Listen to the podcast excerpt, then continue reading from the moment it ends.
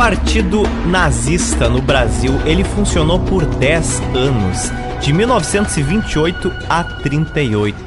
E ele fazia parte de uma rede de filiais do Partido Nazista da Alemanha, que estava distribuída por 83 países e presente nos cinco continentes do mundo.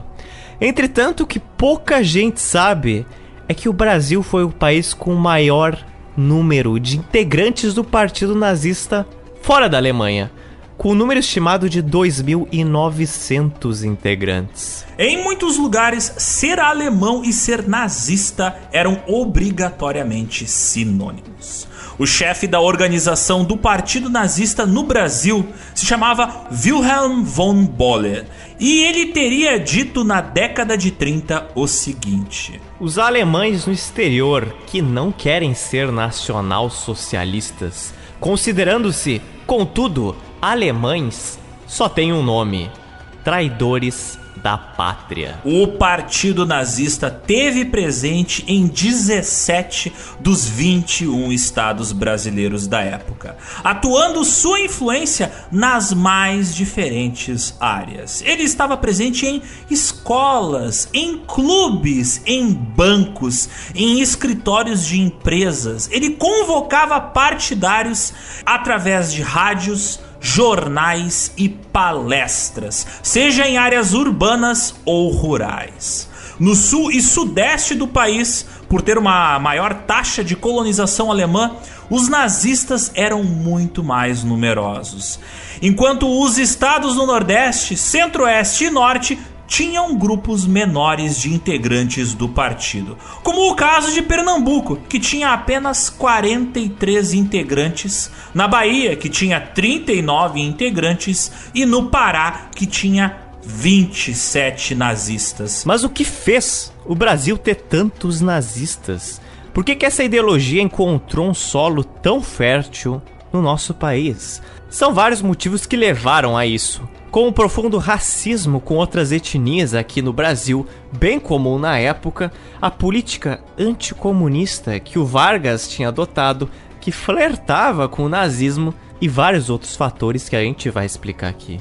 E não eram apenas as comunidades do Partido Nazista que estavam presentes no Brasil, mas também diversas outras associações ligadas à ideologia nazista, como por exemplo a Juventude Hitlerista, a Associação de Mulheres Nazistas, a Frente de Trabalho Alemã, entre várias outras. Hoje a gente vai entender como o nazismo chegou, se espalhou e cresceu no Brasil durante a década de 30.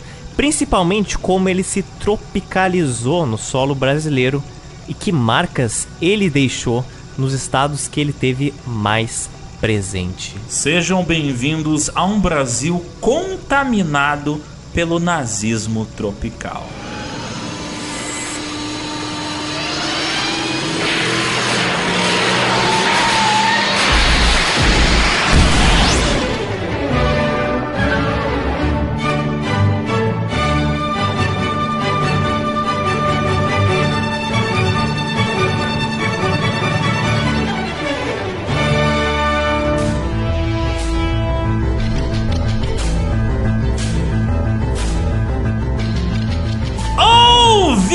Ouvintes! Bem-vindos a mais um episódio do Geo Pizza, o podcast quinzenal de histórias políticas atuais e atemporais.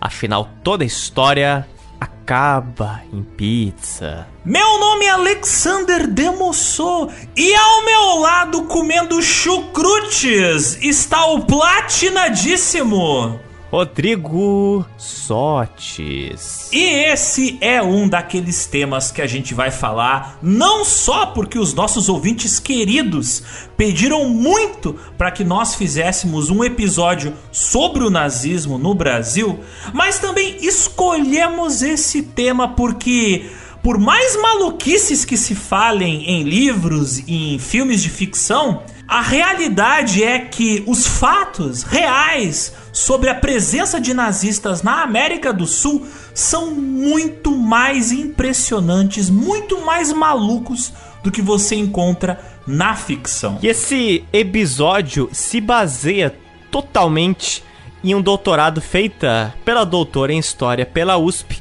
a maravilhosa Ana Maria Dietrich. Em 2012, ela escreveu um dos trabalhos que se tornou um dos mais referenciados sobre o Partido Nazista no Brasil. O doutorado dela se chama Nazismo Tropical. Veja só, o mesmo nome que esse episódio, que coincidência. Nazismo Tropical, o Partido Nazista no Brasil. Sendo pesquisadora no Centro de Estudos de Antissemitismo em Berlim, esse trabalho é fruto de anos de estudo e de entrevistas feitas pela Ana Maria Dietrich.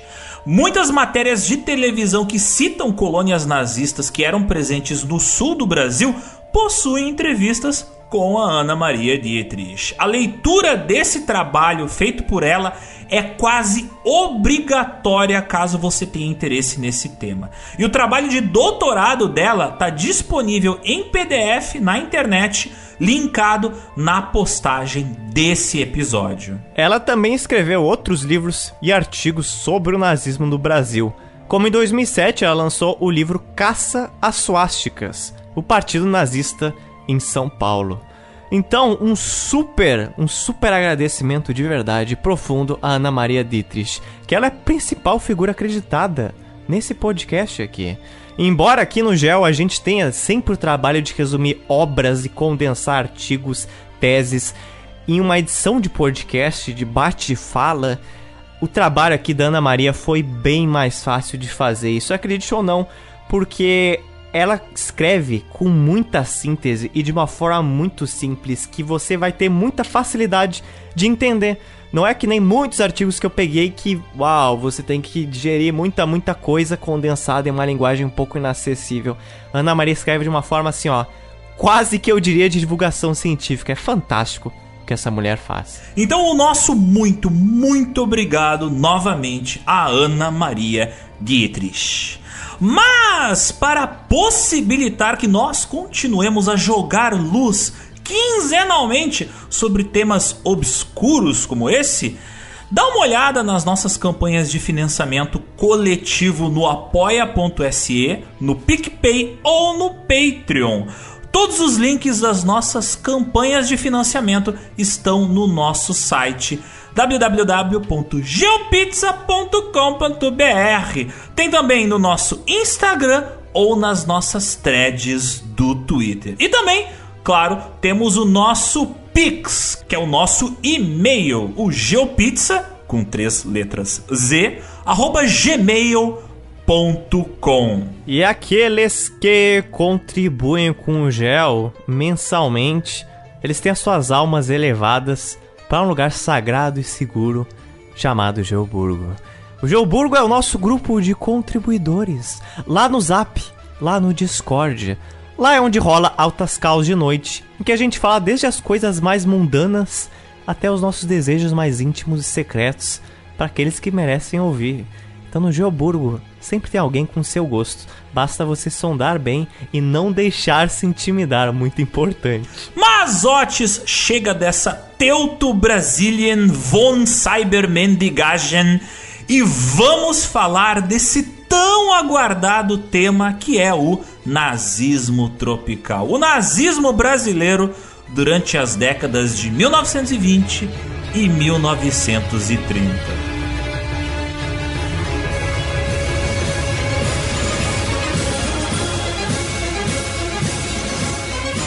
Em 1937, Joseph Goebbels, ministro da propaganda do Terceiro Reich, falou o seguinte para um grupo de alemães reunidos na cidade de Stuttgart: O Führer é a Alemanha e a Alemanha é o Führer. Em nome do Führer, desejo dar para vocês, partidários do povo alemão de todo mundo, uma última saudação. Levem esse nome no coração Sejam crédulos filhos e filhas do seu povo e de sua terra. Como cidadãos do Reich, não desistam do germanismo, a mãe de suas vidas e dos seus hábitos. Apesar de toda agitação e todas as difamações, permaneçam fiéis ao Führer, ao seu povo e ao seu Reich. O nazismo original, ele foi desenvolvido em um contexto histórico específico da Europa e propriamente da Alemanha, onde havia uma grande difusão de ideias antissemitas e pangermanistas, que colocavam a raça germânica como a raça superior no mundo.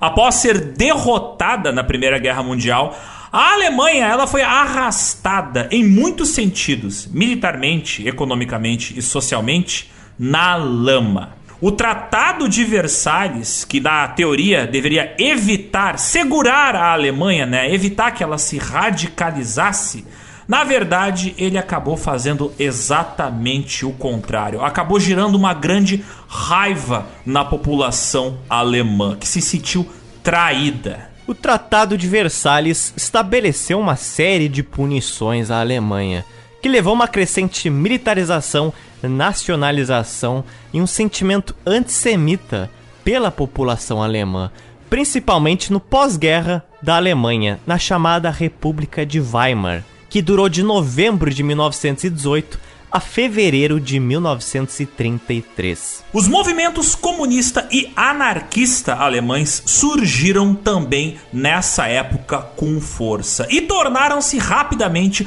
os principais inimigos dos nazistas. Existem imagens de batalhas que aconteciam nas ruas das principais cidades alemãs, onde diferentes gangues desses diferentes grupos trocavam porrada e tiros. Eram verdadeiras batalhas campais que terminavam com presos, feridos e até mesmo mortos.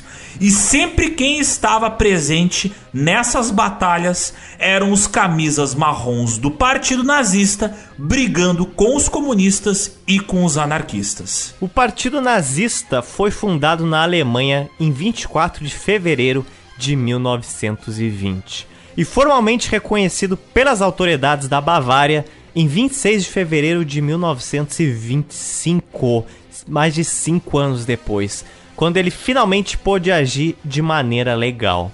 Em 1928, o Partido Nazista no Exterior foi fundado, com o nome alemão de Ausländer Organisation, der NSDAP. NSDAP era a sigla do Partido Nacional Socialista. E o significado de Ausländer Organisation é organização estrangeira. Então, organização estrangeira do Partido Nazista, Partido Nacional Socialista. A sigla completa desse partido nazista para o exterior era AO/NSDAP. Haja letras, hein? Alemães gostam é. de palavras compridas. Mas aqui a gente vai se referir a ela para encurtar esse podcast pela metade a AO. AO, que a gente vai chamar o Partido Nazista fora da Alemanha. Bem, o desemprego e a inflação, eles eram duas variáveis constantes do novo governo alemão, da República de Weimar, que foi estabelecida depois do fim da Primeira Guerra Mundial. Muitíssimos alemães foram para o continente americano, principalmente para a América do Sul e para o sudeste do Brasil, por causa da crise que estava acontecendo na Alemanha. O marco alemão estava super inflacionado. Aliás, são famosas na internet as imagens de crianças indo comprar pão com carrinhos de brinquedo com pilhas de blocos de notas de marco alemão, por causa que estava uma situação absurda a inflação na Alemanha. E para quem não entendeu, eu tô falando de marco alemão, né? Marco alemão não é um cara chamado Marco, é o dinheiro alemão naquela época. Vários marcos. Muitos marcos. Todos os marcos eram convocados. então, esses imigrantes alemães de nascimento eram chamados de Reichsdeutsch e trabalhavam principalmente nas áreas comerciais em pequenas vilas alemãs no interior do Brasil principalmente na indústria ou como em áreas da produção do café em São Paulo. A partir de 1928, com a existência do Partido Nazista no exterior, o AO, esses alemães de nascimento, os Reichsdeutsch, que moravam por todo o Brasil começaram a integrar o partido e depois de 1930, quando houve a eleição para presidente na Alemanha e o Hitler chegou ao poder, também surgiram grupos nazistas em outros países da América Latina, como o Paraguai, o Chile e a Argentina, que tem uma longa história com o nazismo.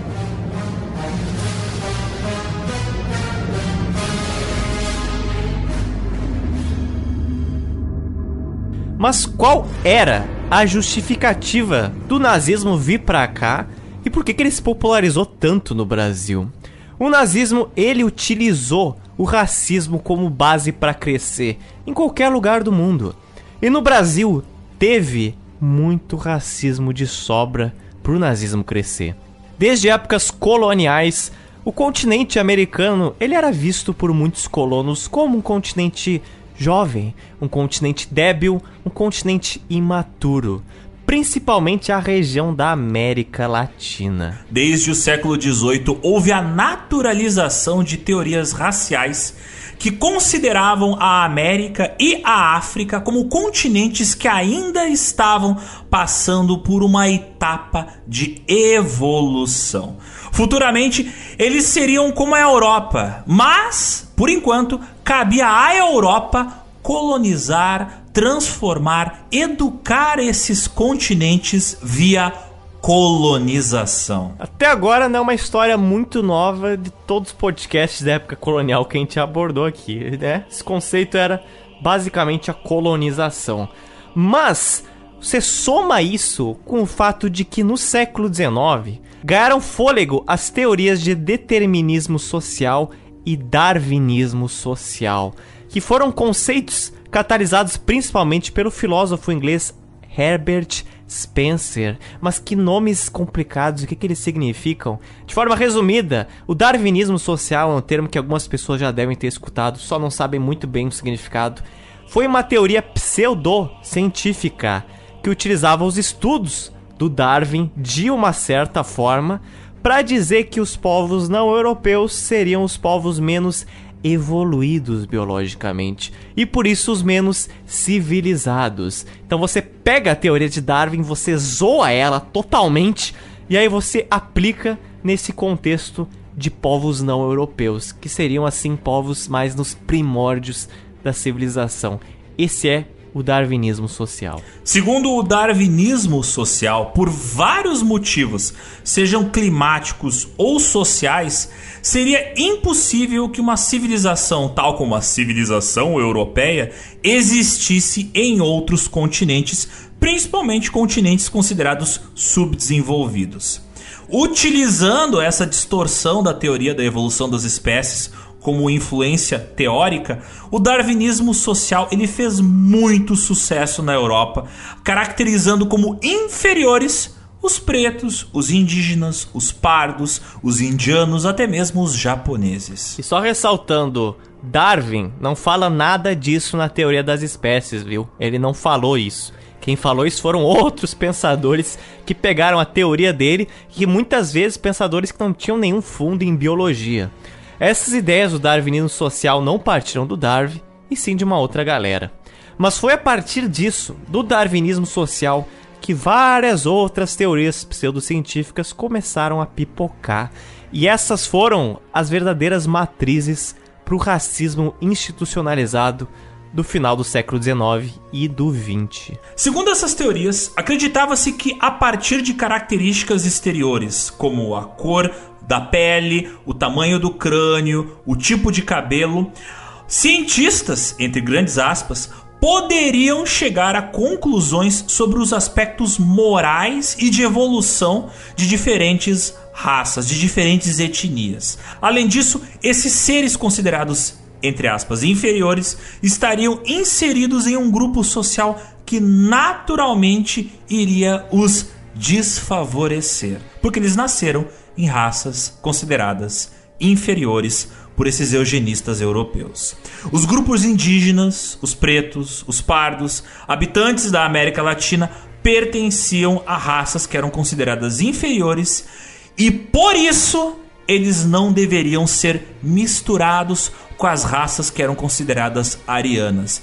Para essa galera que fazia esses estudos eugenistas, as raças superiores às raças arianas eram as raças europeias. Um famoso pesquisador dessa época foi um cara chamado Francis Galton.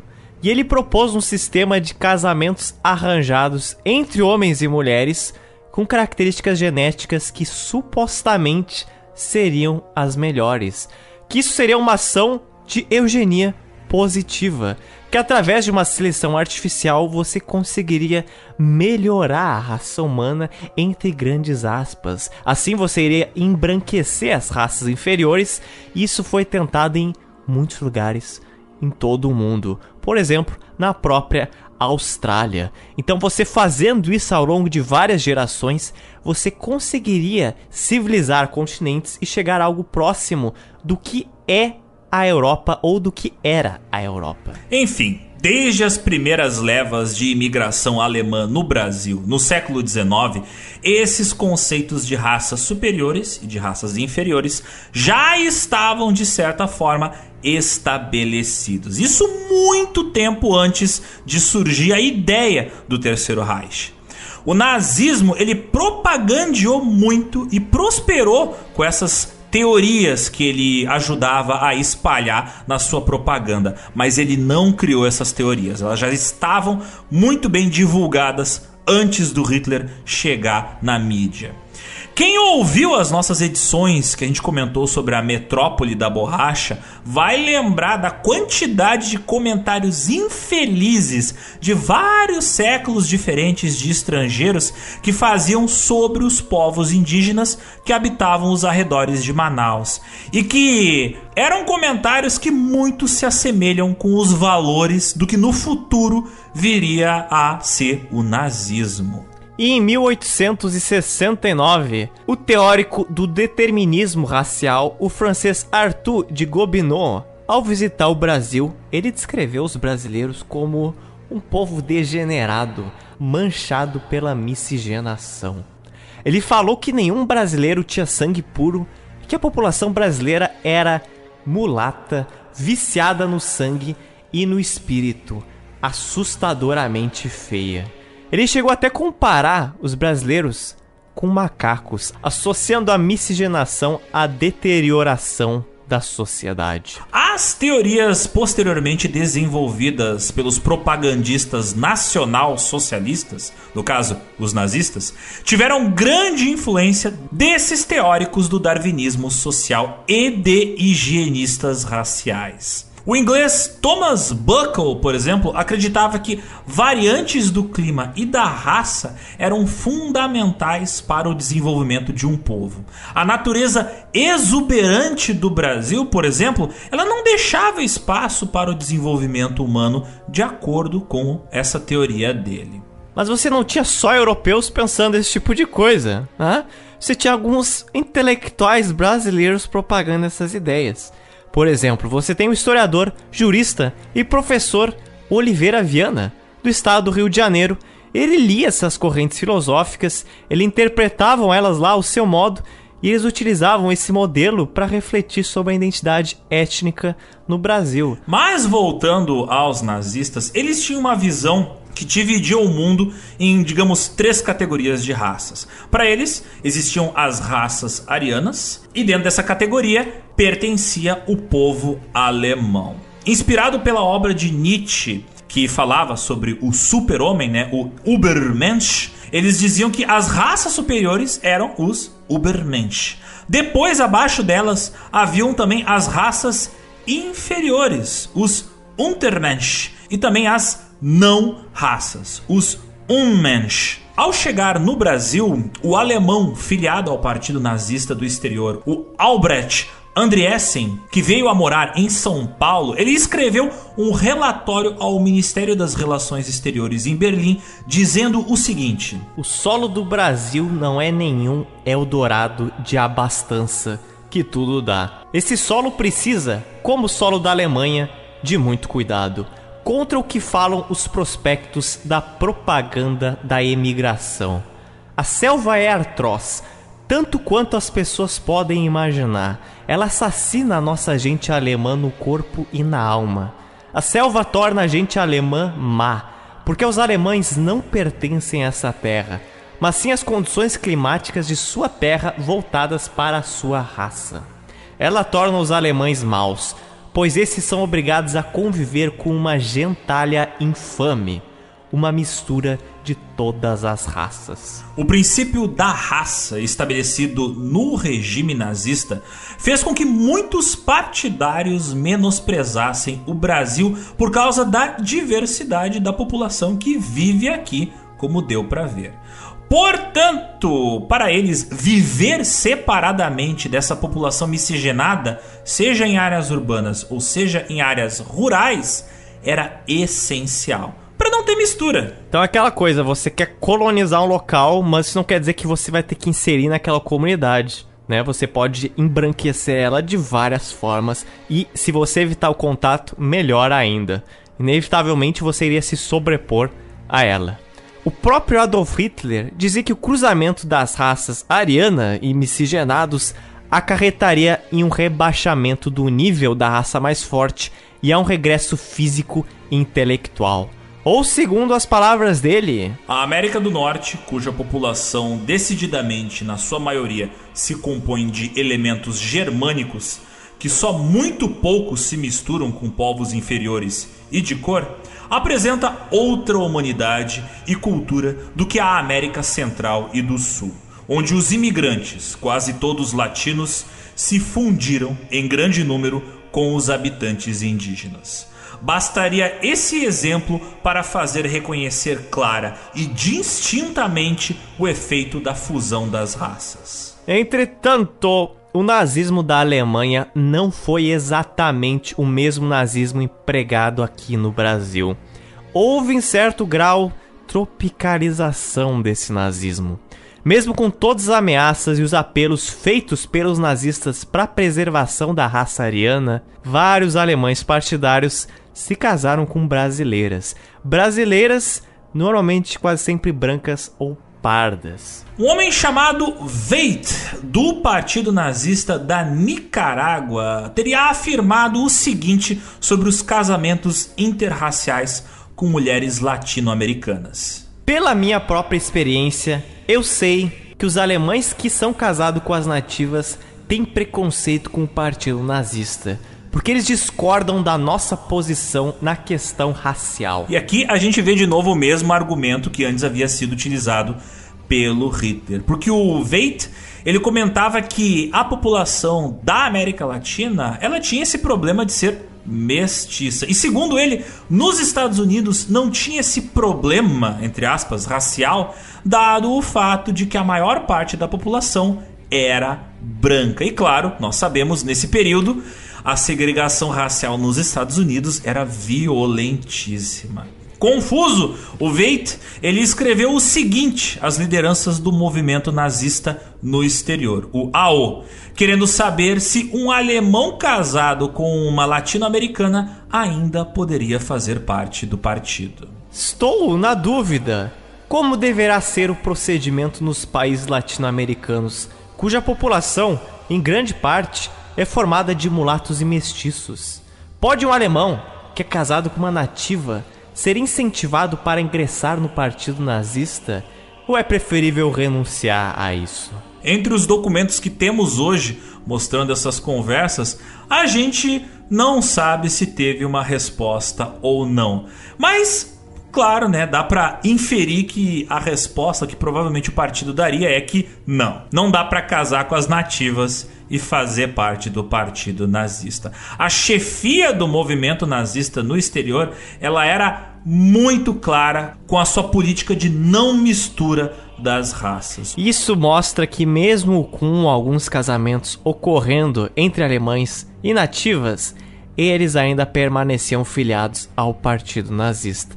Mas isso não funcionava da mesma forma quando esse casamento era entre nativas pretas ou pardas. Aí o jogo mudava, normalmente para pior. Havia uma orientação explícita para a não mistura com estrangeiros de outras etnias, repetidas em jornais, em igrejas, ou em escolas de vilas alemãs. Porque se você fizer isso, você tava cada vez mais prestes de gerar Untermensch.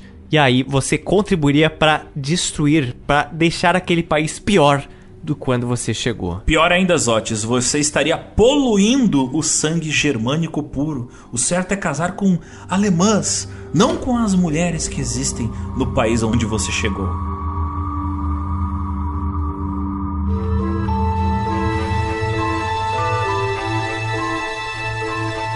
No Brasil, existiram dois grandes fluxos imigratórios dos grupos de alemães que chegaram aqui até 1930. Mas para falar desses fluxos imigratórios de alemães, primeiro a gente precisa dar uma voltada no tempo um pouquinho violenta. Vamos voltar para o meio do século 19. Em 1866, o Otto von Bismarck que era chanceler da Prússia e um dos idealistas da unificação da Alemanha, ele propôs a reorganização da Confederação Alemã com a exclusão da Áustria, o que desencadeou a Guerra Austro-Prussiana, que teve como resultado a criação da Confederação Alemã do Norte, com a vitória da Prússia. Finalmente, a unificação alemã ela se consolidou com a vitória da Prússia sobre a França durante a Guerra Franco-Prussiana em janeiro de 1871, que depois disso resultou na coroação de Guilherme I como imperador do Segundo Reich.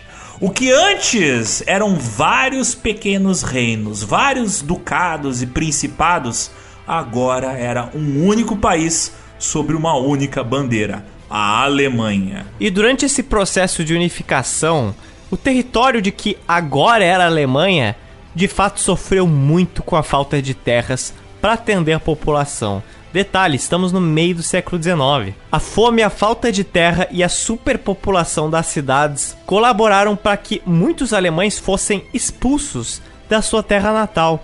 E muitos deles encontraram no Brasil uma oportunidade de recomeçar a sua vida, de ter o seu pedacinho de terra. Por isso, as colônias alemãs no sul do Brasil, nessa primeira fase, eram predominantemente agrícolas. Esse foi o primeiro fluxo de imigração alemã, que começou no meio do século XIX, intensificando-se na segunda metade do mesmo século. Foi a partir desse tipo de imigração, caracterizada como imigração de povoamento, que se formaram diversas colônias agrícolas de alemães espalhados pelos territórios brasileiros no Rio Grande do Sul, Santa Catarina e Paraná, no sul do Brasil. Nessa época que são fundadas várias colônias do sul do Brasil, como você tem vários exemplos em Santa Catarina, você tem Joinville, você tem Blumenau, cidades que já são do meio do século XIX. Muitas cidades, inclusive, do sul de Santa Catarina e também no Paraná só foram levadas às cidades no século XX, mas elas eram colônias antes. E elas se tornaram colônias nesse momento, só depois que viriam a se tornar propriamente cidades. É curioso salientar também que havia uma certa amizade entre o Brasil e também entre a Áustria, que antecede esse período de primeira imigração alemã. Mas Otis, a Áustria não é Alemanha. De fato, não é Alemanha. Mas o povo germânico, ele não fica só na Alemanha. Sinto informar. Algumas levas de imigração austríaca já tinham ocorrido no Brasil durante a época do Primeiro Reinado. Por exemplo, em 1817, por influência da imperatriz Leopoldina, que era de origem né, alemã, mas natural da Áustria, o primeiro reinado no Brasil ele incentivou já a colonização do sul por alemães e austríacos. Leopoldina, que era esposa do Dom Pedro I. E era uma forma de você ocupar o recém-independente país, que era o Brasil, você impedir também invasões europeias no sul desabitado, você também evitasse que o Brasil fosse mais habitado por africanos e afrodescendentes. Esse exemplo, por exemplo, é o que ocorreu no Paraná, que ocorreu em Rio Negro, na cidade de Rio Negro, perto ali da divisa com Santa Catarina. Isso ocorreu em 1829. Você tem 20 famílias alemãs que se estabeleceram ali. Então você já tem uma boa amizade entre esses países, países com povos germânicos e o Brasil. Mas entretanto, muitos quando chegaram aqui no inicinho do século XIX, eles não receberam nada do que foi prometido. Não receberam terras que a coroa prometeu, tiveram que viver suas próprias vidas com pouquíssimas terras, responsáveis por criar suas casas de forma desordenada. Você vai ter isso em muitas cidades que, vamos dizer assim, são febres turísticas hoje por sua imigração alemã, mas antigamente eram grandes estradas de barro e a galera vivia em uma situação análoga à miséria. E aí, com essa primeira leva oficializada no meio do século XIX, essas cidades ganharam mais força. Você tem mais imigrantes, por exemplo, da Baviera. Você também tem mais imigrantes de outros países, mas do norte da Europa, como poloneses também. Mas aí é outra história. E é considerada uma das primeiríssimas levas de alemães pro Brasil, uma cidade que fica bem próximo aqui de mim e você, Alexander. Cidade de São Leopoldo recebeu em 1824 alguns colonos. São Leopoldo teria recebido 39 colonos em 1824. E aí se seguiu para cidades, por exemplo, de São João das Missões, Três Forquilhas, São Pedro de Alcântara e muitas outras. Isso na década de 20 do século XIX. Já o segundo fluxo migratório de alemães vindo para o Brasil, ele aconteceu nas duas primeiras décadas do século XX. Nesse momento, durante a República de Weimar, que foi de 1919 a 1933, estava acontecendo uma terrível crise econômica na Alemanha e muito desemprego por lá, em consequência, né, do fim da Primeira Guerra Mundial, que fez com que a Alemanha perdesse a guerra. Já o Brasil, ele passava por um período de grande desenvolvimento industrial, principalmente nas grandes metrópoles de São Paulo e Rio de Janeiro. Então o pessoal olhou para o Brasil e viu: opa, vou para lá. E a diferença dessas ondas migratórias é que aqui nessa segunda teve uma demanda de uma mão de obra técnica e qualificada, diferente da primeira que foi mais agrícolas. Muitos desses alemães que saíram da Alemanha nesse segundo fluxo, muitos deles foram trabalhar em bancos, em firmas comerciais, na indústria química e até mesmo em linhas ferroviárias e empresas aéreas brasileiras. Você tem várias indústrias, né, com sobrenomes alemães que são fundados por essa época. Começaram como revendedoras de parafusos, vamos dizer assim, e aí cresceram a se tornar grandes mineradoras, grandes siderúrgicas, como a Gerdau, conhecem? Então você tem vários imigrantes dessa geração aí trabalhando em comércio. Até porque a galera que veio nessa época da Alemanha para cá era um número muito grande de pessoas que tinha conhecimento técnico enorme. Então era uma galera que não tinha emprego lá, mas tinha muito preparo, veio para cá e viu um terreno fértil de gente que precisava de trabalho especializado. Então conseguiu muitas oportunidades de trabalho aqui no Brasil inteiro. Inclusive, por exemplo, até empresas aéreas foram fundadas por alemães aqui no Brasil, inclusive uma muito famosa aqui no Rio Grande do Sul, a Varig. Pouca gente sabe, mas a Varig, que já foi a maior empresa aérea brasileira, Varig, Varig, Varig, ela surgiu das mãos de alemães. Renner, Ora. grande empresa comercial brasileira, loja que vende de tudo também é alemã. Então, né? Melhoramentos. Pouca gente sabe. Grande empresa que imprime de tudo, imprimiu de tudo aqui no Brasil. Gráfica, editora, até hoje muito forte. É, os donos são alemães. E na década de 1930, os germânicos que tinham chegado nesse primeiro fluxo migratório lá do século XIX que a gente falou, eles já estavam na segunda ou terceira geração. Se você pegar esses primeiríssimos germânicos que vieram no início do século XIX, aí já é quarta ou quinta geração. Então esses descendentes de alemães, eles passaram a ser chamados de teuto-brasileiros, que isso especifica descendentes de alemães, mas são brasileiros. O vínculo com a pátria de origem, no caso a Alemanha, era maior no caso da geração de imigrantes mais jovens, os que vieram no início do século XX. E eles próprios se diferenciavam dos teuto-brasileiros da primeira onda migratória, né? Se denominando como Reichsdeutsch, ou alemães do Reich em contraposição com os teuto-brasileiros, denominados como alemães do povo, os Volksdeutsch. Somente os alemães de nascimento, os Reichsdeutsch, podiam entrar nos partidos alemães aqui no Brasil. E daí o motivo da grande concentração de partidários do Partido Nazista em estados como São Paulo, porque foi em São Paulo onde se concentrou a galera alemã que veio durante a década de 10, 20 e 30, que veio para o Brasil para trabalhar nas indústrias. Então prestem muita atenção aqui, ouvintes. Essa questão da raça e da origem do nascimento dos alemães era tão importante que foi proibida a participação de não alemães no Partido Nazista Brasileiro, mesmo que eles fossem descendentes de pai e mãe de origem alemã. Então, ah, eu sou ascendente de alemães, meu pai e minha mãe eram alemães, mas você nasceu no Brasil, meu filho. Não, você não vai entrar no Partido Nazista. Aí dessa forma, o partido nazista no exterior ele seria formado só por essa grande raça de eleitos, que era chamada de uma espécie de elite do Führer, alemães alemães mesmo. É, tu vê, né? É aquela coisa, tem a, aqueles que são mais alemães que os alemães alemães. a galera era seletiva demais, seletiva demais. Nasceu no Brasil, não vai ter sua carteirinha da, da AO, não vai. Os integrantes dessa comunidade étnica nazificada eram os portadores da cidadania alemã, mas eles não podiam divulgar ela para os estranhos, para brasileiros, para vizinhos, para pessoas que perguntassem: "Ué, de onde você veio?" Você é nazista mesmo? você é. Segundo os mandamentos dos divulgadores do nazismo fora da Alemanha, os alemães, que eram nazistas e que viviam em outros países, deveriam ter o cuidado de não se misturar com os estrangeiros, não devendo nem mesmo usar a língua local. Sim, eles, eles moravam em outro país, Incrível. mas deveriam falar de preferência alemão.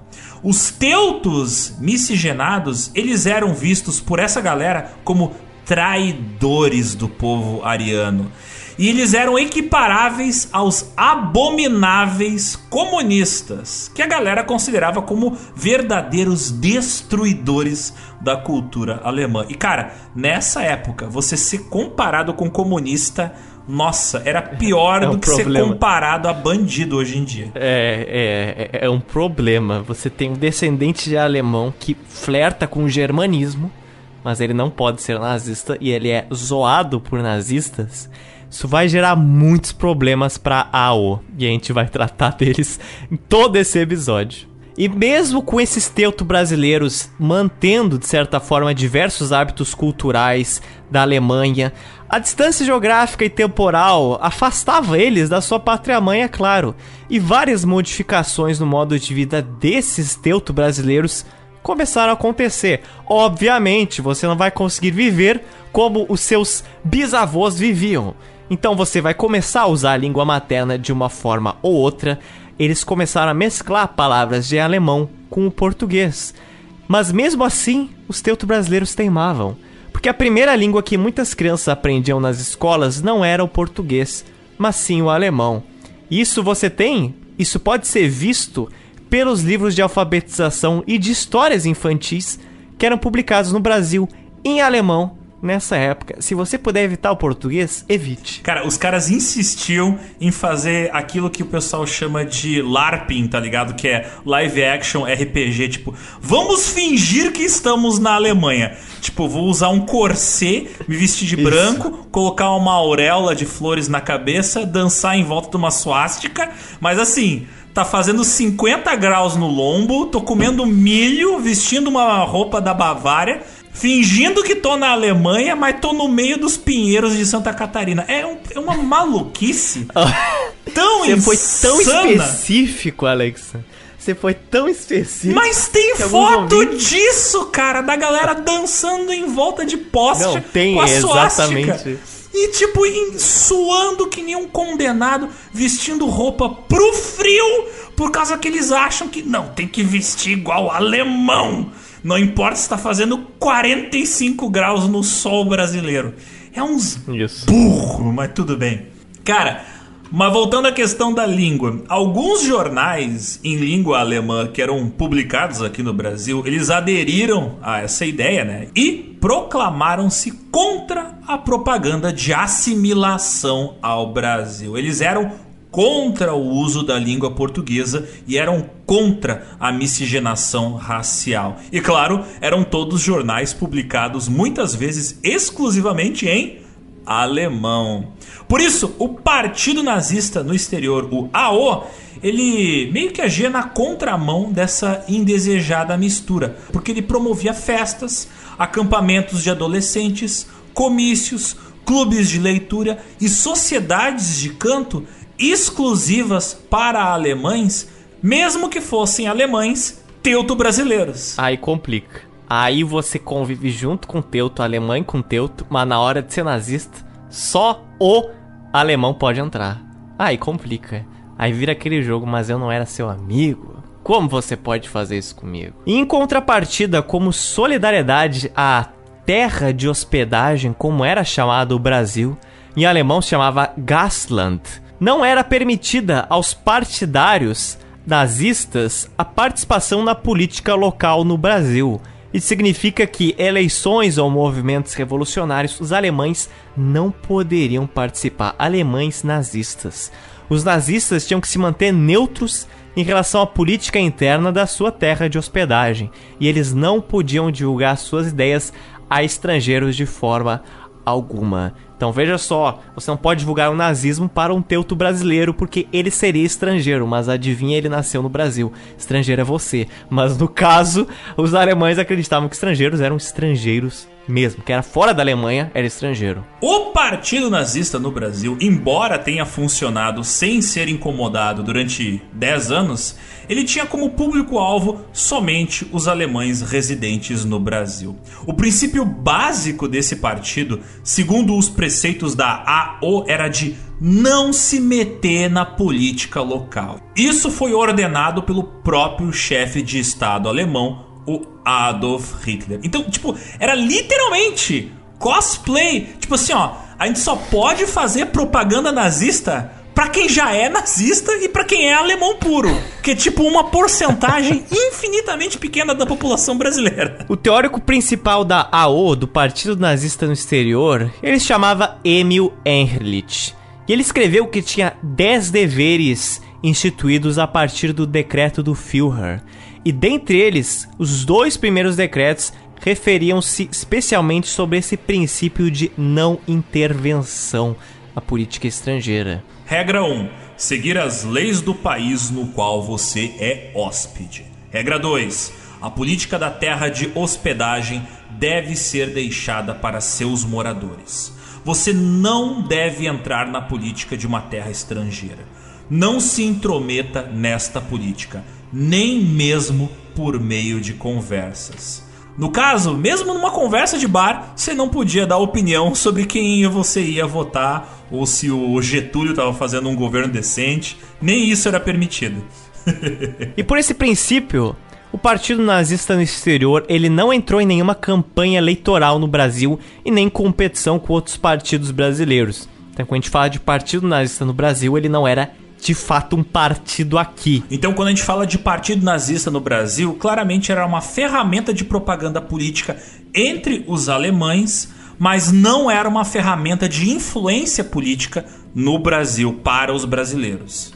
E claro, o governo brasileiro não se preocupava tanto assim com o Partido Nazista Brasileiro, porque o governo do presidente Getúlio Vargas estava muito mais preocupado com outras coisas que ele considerava uma ameaça para a política brasileira, como por exemplo o perigo vermelho, que eram os comunistas. Segundo relatórios enviados à Alemanha na década de 1930, os imigrantes alemães que recebessem uma passagem livre para vir ao Brasil, eles deveriam, acima de tudo, desconfiar das boas intenções desse donativo. Afinal, eles deveriam trabalhar na lavoura, onde seriam degenerados, ou em indústrias nas cidades.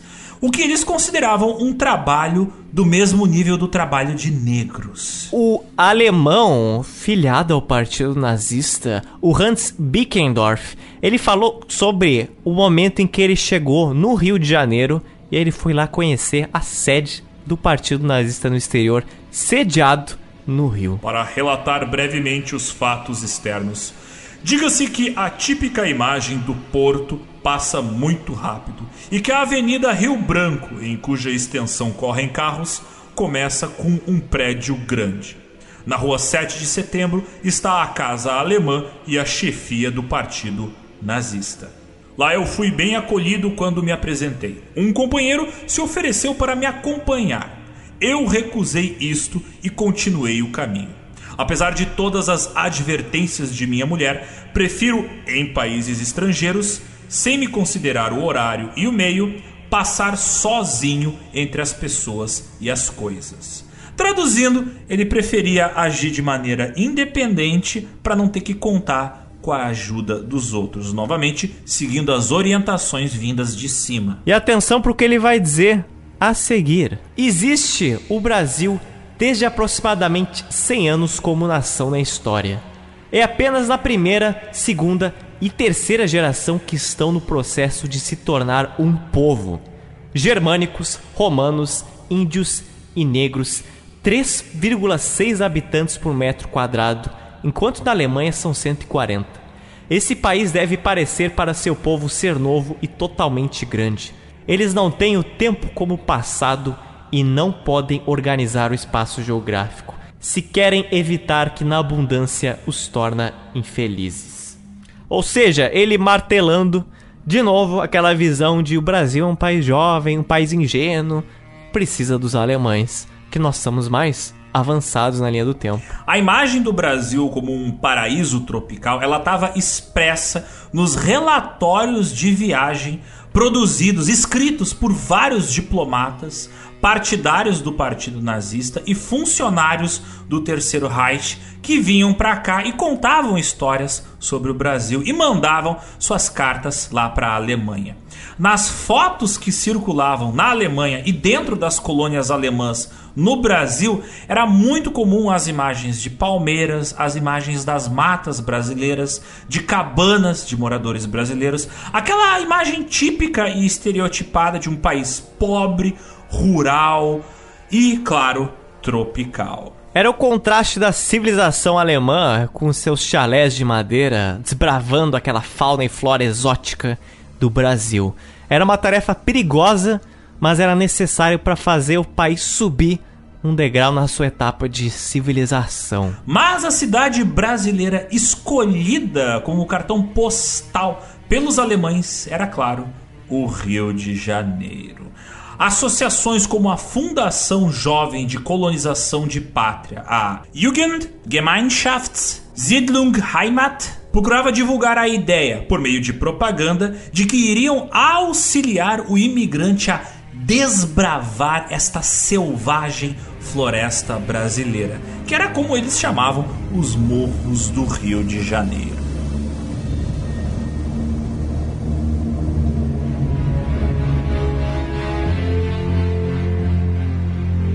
Mazotes. E a característica mais famosa do partido nazista, o antissemitismo. É claro, ele veio para cá em peso. Entretanto, um judeu no Brasil, pro Reich, era um problema bem menor do que um judeu na Alemanha. Porque acima de tudo, em todo esse processo de exportar o nazismo, a Alemanha era sempre priorizada do que o Brasil, porque afinal era a pátria mãe e não a terra de hospedagem. Mas por que, que a gente diz isso? Durante o tempo de atividade do nazismo aqui no Brasil, na década de 20, 30 e 40, poucos artigos e livros nazistas se pronunciavam contra o judeu refugiado no Brasil que havia fugido da Europa. E poucos deles eram também contra o judeu que morava no Brasil. Era mais um antissemitismo ideológico, seguindo as práticas da Terra-mãe, do que um antissemitismo prático. Até porque aqui não tinham tantos judeus quanto na Alemanha e na Europa. A comunidade judaica no início da década de 1930 no Brasil era de 200 mil pessoas e a grande maioria dessas pessoas vivia nas cidades, com algumas exceções. E já a comunidade preta e parda brasileira chegava a mais de 45% da população. Por isso que muitos mais escritos dos partidários nazistas falam dessa miscigenação que a gente comentou anteriormente. Fala dessa necessidade de não se misturar com as outras raças. Por isso que fazer esse recorte de raça quando se fala do nazismo no Brasil é muito importante. Durante o período de perseguição aos judeus na Europa, durante a década de 20 e 30 e início dos anos 40, temos os relatórios da embaixada alemã no Brasil que descrevem o processo de imigração dos judeus ao Brasil, debochando desses judeus que vinham fugidos da Europa, como um relatório que foi escrito em 30 de setembro de 1937 que dizia o seguinte: Eles sempre encontravam um jeito para vir ao Brasil, quer utilizando falsos passaportes, quer subornando a alfândega. Quando chegavam, passaram a se concentrar nas cidades brasileiras. Segundo tais relatórios, a Alemanha já havia solucionado o problema dos judeus, pois na pátria mãe, na Alemanha, esse problema, entre aspas, dos judeus já estava sob controle e já não causava tanto dano. A própria embaixada alemã no Brasil falou o seguinte: O judeu no Reich em si é com certeza indesejável, mas está sob controle e daí mais ou menos inofensivo. Mas, no exterior, há o perigo que em pouco tempo arrume meios e então, como emigrante, exerça uma forte e prejudicial influência em todos os lugares possíveis onde há interesses alemães. O partidário nazista chamado Hans Bickendorf, que foi o mesmo que foi lá na sede do partido nazista na Avenida Rio Branco, no Rio de Janeiro, que recusava a ajuda dos brasileiros, aquele cara que não queria se misturar, ele falou o seguinte sobre os judeus. Ele falou que aparentemente não há judeus suficientes no Brasil pois os imigrantes judeus vieram do Reich de forma numerosa e sem impedimento para o país. Então, nós estamos, de qualquer maneira, livre deles. Então veja só, tendo judeus no Brasil, é claro, um problema, mas jamais seria um problema como seria na Alemanha, porque lá estava resolvido. Mas a embaixada alemã teve que escrever que, ah, sim, isso é um perigo, isso é um problema. Mas não deu maiores preocupações do que caso fosse na Alemanha. Os nazistas, eles recortavam diversos artigos de jornais brasileiros que faziam referência à imigração judaica ao Brasil. Entre estes, cita-se um exemplar do jornal O Globo, sem data específica, cuja manchete grifada anunciava o seguinte: Mais de 2 mil judeus perseguidos do hitlerismo se acham no Rio, em São Paulo. Hitler os expulsou. Seriam nocivos para a Alemanha de hoje? Hitler achou que sim e os expulsou em massa. Saíram saudosos nas margens do Reno, que defenderam na guerra e foram correr mundo. Uns para o norte, aos milhares, outros para o sul, em massa. E ainda outros para a liberdade americana. Já um outro jornal brasileiro, chamado de O Século XX, ele fazia referência à comunidade judaica de maneira bem negativa, como aparece na edição de 17 de março de 1936, que estampava a seguinte manchete: O judeu faz tráfico de brancos. O texto da matéria dizia o seguinte: os judeus fazem todos os negócios. Vendem móveis a prestações, assambarcam o mercado cinematográfico, compram joias contrabandeadas, lesam o fisco com seus processos de venda sem estabelecimento licenciado.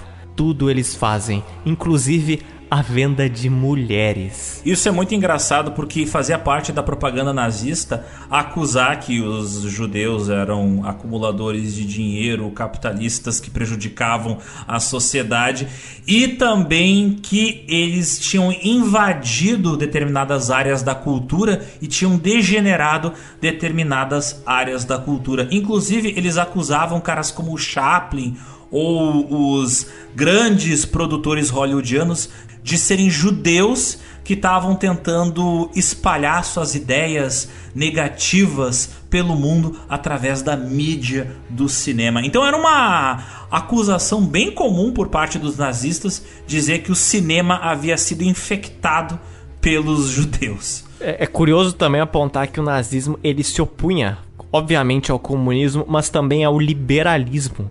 Então toda essa indústria capitalista era um discurso também adotado pelo Reich de dizer que a sociedade estava infectada, porque era exatamente contra esse grande mercado que estava se tornando do capitalismo, digamos, liberal, principalmente dos Estados Unidos. Então você vai, vai ser muito fácil para os nazistas e para o Reich falar que algo é antinazista, falar que algo é anti-Alemanha, porque boa parte do mundo que não fosse nazista seria um problema para a Alemanha. E claro, assim como fez em boa parte do mundo, no Brasil, o Partido Nazista no exterior, o AO, ele falava para os seus partidários fazerem boicote a lojas judaicas e, claro, condenava o convívio comum entre alemães e judeus e, obviamente, proibia a miscigenação com judeus. Paralelamente, o AO ele auxiliou o Terceiro Reich a fazer uma espécie de fiscalização da movimentação de judeus que chegavam da Alemanha exilados do regime nazista e que chegavam ao Brasil para começar uma vida nova. Entretanto, diferente da Alemanha e da Europa, os judeus não eram perseguidos aqui como eram lá, mas eles eram sim segregados e sua convivência era evitada. Você não tinha relatos de repressões, de ataques, de conflitos violentos contra comércios de judeus. Você tem algumas épocas de conflito, mas entre comunistas, entre nazistas, ou que futuramente a gente vai falar entre integralistas. Mas isso era em contextos muito específicos que ocorriam mesmo assim contra judeus de forma, de tamanho, de gravidade como era na Alemanha, não se tem notícia. Mas é claro, eram alvo de preconceito e eram segregados.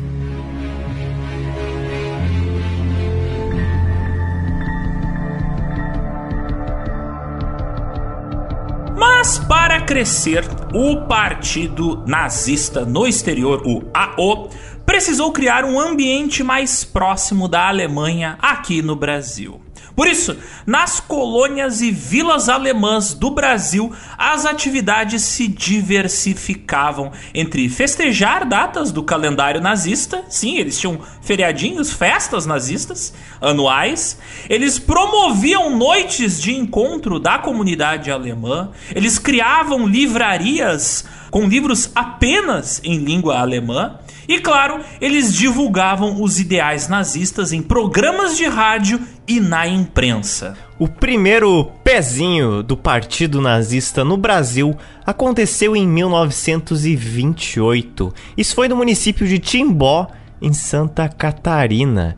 A sede estadual do partido se mudaria logo em seguida para a cidade de Blumenau, que ficava só 30 quilômetros de Timbó.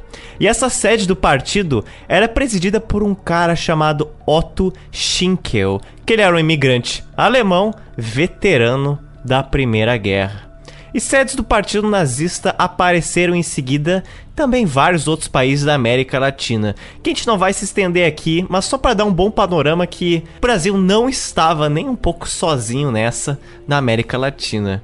Por exemplo, o Chile e a Argentina também estavam aí, mas o grupo do Brasil, que em alemão era o Landsgruppe Brasilien, foi o primeiro a ser reconhecido pelas lideranças da sede do Partido Nazista em Munique na Alemanha. Na década de 1930, emissários de Hitler que passaram por Santa Catarina, eles faziam uma visita obrigatória a Blumenau e as fábricas fundadas ali por alemães, como por exemplo a companhia têxtil Hering, que provavelmente você deve ter alguma roupa na sua casa feita pela Hering. Em seus primeiros dias aqui no Brasil, o partido nazista, o AO, ele não parecia diferente de outras organizações fundadas para congregar os recém-chegados da Europa e seus descendentes. O AO, ele meio que era uma forma de manter a comunidade unida aqui nessa nova terra e manter as suas tradições trazidas da terra de origem. Porém, no Brasil, a estrutura do partido nazista era muito menos centralizada do que na Alemanha. Não existia uma grande unidade nacional que orientava as atividades de cada partido que estava em cada estado. Na verdade, os núcleos formados em cada cidade no Brasil se organizavam de maneira própria. Até 1934, sequer existia uma orientação unificada para os partidos nazistas que estavam nos estados brasileiros. Sua tática para obter poder entre os imigrantes seguia um padrão muito interessante. Os seguidores do Führer aqui no Brasil, eles buscavam posições de liderança nas associações e clubes de alemães que já existiam no Brasil. Por trás dessa estratégia tinha dois conceitos comunidade nacional, que em alemão significa Volksgemeinschaft, e compatriota, que em alemão significa Volksgenosse. Todos os alemães eles faziam parte da primeira categoria, que era a Volksgemeinschaft. Mas na visão do nacional-socialismo, só aqueles que concordassem com a ideologia do partido nazista e aceitassem Hitler como seu líder poderiam ser vistos como os compatriotas, ou seja, os Volksgenosse. O que o Führer tentava, tanto na Europa quanto entre os seus cidadãos que estavam fora da Alemanha, era igualar a noção da pátria alemã à noção de partido nazista. O partido nazista deveria ser um sinônimo de identidade alemã. Então, remartelando isso que algumas pessoas só não, não sabem, mas havia um grande objetivo, sim, como a gente até abriu o podcast falando, que todos os alemães no exterior ou na Alemanha estivessem vinculados ao Partido Nazista. Aos poucos, o Partido Nazista do Brasil foi se desenvolvendo e em 1931 ele se tornou oficial. Esse mesmo ano de 1931 também foi dada a fundação do Departamento do Exterior do Partido Nazista, criando ligações diretas do Brasil com o Terceiro Reich. Agora, os alemães recebiam ordem do departamento nazista lá do Reich em Berlim. E quando Hitler chegou ao poder na Alemanha em janeiro de 1933, data quando ele foi nomeado chanceler pelo presidente de Hindenburg, as coisas mudaram bastante. Em 1934, no ano seguinte, os nazistas proibiram qualquer oposição na Alemanha. Eles ocuparam todos os cargos de poder e alçaram Hitler à condição de Führer da Alemanha. O Partido Nazista, a partir de então, ele se tornou a única organização política permitida na Alemanha. E aí entra uma curiosidade muito boa, que a própria bandeira alemã, ela foi abolida o novo símbolo da Alemanha seria a bandeira do partido nazista. Então, por um lado, você vai ter a bandeira nazista em quase todos os eventos internacionais que a Alemanha vai participar, porque era a bandeira da Alemanha. A adesão dos imigrantes alemães ao partido nazista no Brasil começou a crescer depois que o Hitler ascendeu ao poder. E também depois da nomeação de um cara muito importante nessa história, principalmente no Brasil, que é um cara chamado Hans Henning von Kossel, que ele se tornou chefe do partido nazista no Brasil. Isso tinha um cargo específico, que em alemão recebia o nome de Landesgruppenleiter. Também em 1934, a sede nacional do Partido Nazista no Brasil, que era localizada na cidade do Rio de Janeiro entre 1931 e 1933, ela foi daí transferida para a cidade de São Paulo. Curiosamente, a cidade que concentrava o maior número de alemães que faziam parte do Partido Nazista. Se os nazistas não vão à sede, a sede vai até os nazistas. Mas por que o governo brasileiro permitia a presença do partido nazista no Brasil? O governo, ele era por acaso cego? Burro? Será que o nosso presidente na época, o Getúlio Vargas, hum. não estava preocupado com essa perigosa influência nazista no Brasil? Não. Não, não, não. O governo brasileiro sabia muito bem com quem ele estava lidando. A Alemanha era uma parceira comercial do Brasil, uma parceira comercial muito conveniente. Uma coisa que a gente tem que entender sobre esse período histórico é que o Brasil e a Alemanha eram duas grandiosíssimas nações amigas. Durante o período pré-Segunda Guerra, durante a década de 30, o governo brasileiro procurava garantir os melhores acordos de compra de produtos brasileiros junto às duas maiores potências econômicas daquele momento, que era quem? Estados Unidos e Alemanha. Sim, porque durante o período de chegada do Hitler ao poder, a Alemanha que estava acabada, ela foi melhorando economicamente e se tornou um player econômico global muito importante, principalmente por causa da sua indústria, que era super desenvolvida nas áreas da química, nas áreas da engenharia. E o Brasil, ele queria ter relações comerciais mais diretas com os Estados Unidos. Mas durante a década de 1930, uma série de acordos comerciais e militares propostos pelo Brasil foram rejeitados pelo Congresso americano. Hum, então o negócio era fazer negócio com a Alemanha, que era a maior compradora também de algodão brasileiro e a segunda maior compradora do nosso café. Isso muito importante, principalmente depois que você sai da crise de 29. E sozinha, a Alemanha comprava cerca de 20% das exportações brasileiras. É um país responsável por um quarto da sua economia. E por isso, claro, os nazistas não queriam ser inimigo das autoridades brasileiras e nem vice-versa. Nos anos de funcionamento do Partido Nazista Brasileiro, de 1928 a 1938, digamos oficialmente, foram encontrados diversos documentos que fazem referência a essa boa relação entre os dois governos, entre a Alemanha e o Brasil. Como, por exemplo, podemos citar a correspondência entre Getúlio Vargas e Adolf Hitler em novembro de 1937, por ocasião da troca de embaixadores alemães no Brasil, na qual se percebe que mesmo alguns meses antes da proibição do Partido Nazista aqui no Brasil, as relações eram muito boas entre a Alemanha nazista e o Brasil. E o Getúlio Vargas chamava o chanceler alemão de grande e bom amigo. Essa carta diz o seguinte: A Sua Excelência e Senhor Adolf Hitler, grande e bom amigo. Recebi a carta pela qual Vossa Excelência houve por bem participar-me que, tendo resolvido chamar o Sr. Dr. Schmidt Elkskop, deu por finda a missão que ele desempenhava no Brasil, na qualidade de embaixador extraordinário plenipotenciário da Alemanha.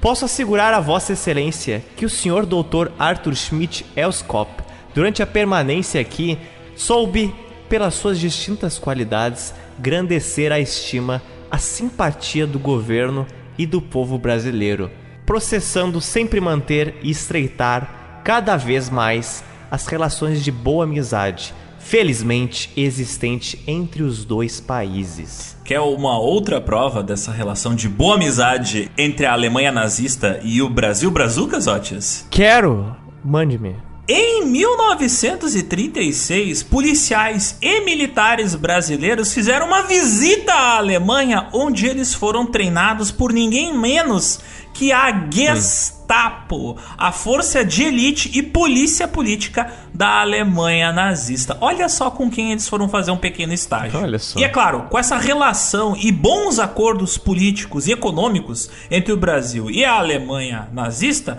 havia também uma coisa que a gente nem sempre pensa muito nesse momento histórico, mas havia no Brasil, durante a ditadura Vargas, uma caça aos comunistas. Uma caça que refletia a caça a comunistas que acontecia também na Alemanha. E claro, o governo alemão trocava informações com a polícia secreta brasileira. Então tinha uma troca de informações entre a Gestapo e a Polícia Secreta do Estado, a DESP. É você é unido por economia e por inimigos semelhantes. Essa é a receita secreta para dois países se gostarem muito. Isso envolveu várias apreensões, como a prisão e expulsão de alguns judeus comunistas no Brasil, como foi o caso famosíssimo da Olga Benário. Em um documento de 1936, um representante do Terceiro Reich falou que as relações brasileiras eram satisfatórias, apesar da ameaça judaico-comunista que existia no Brasil.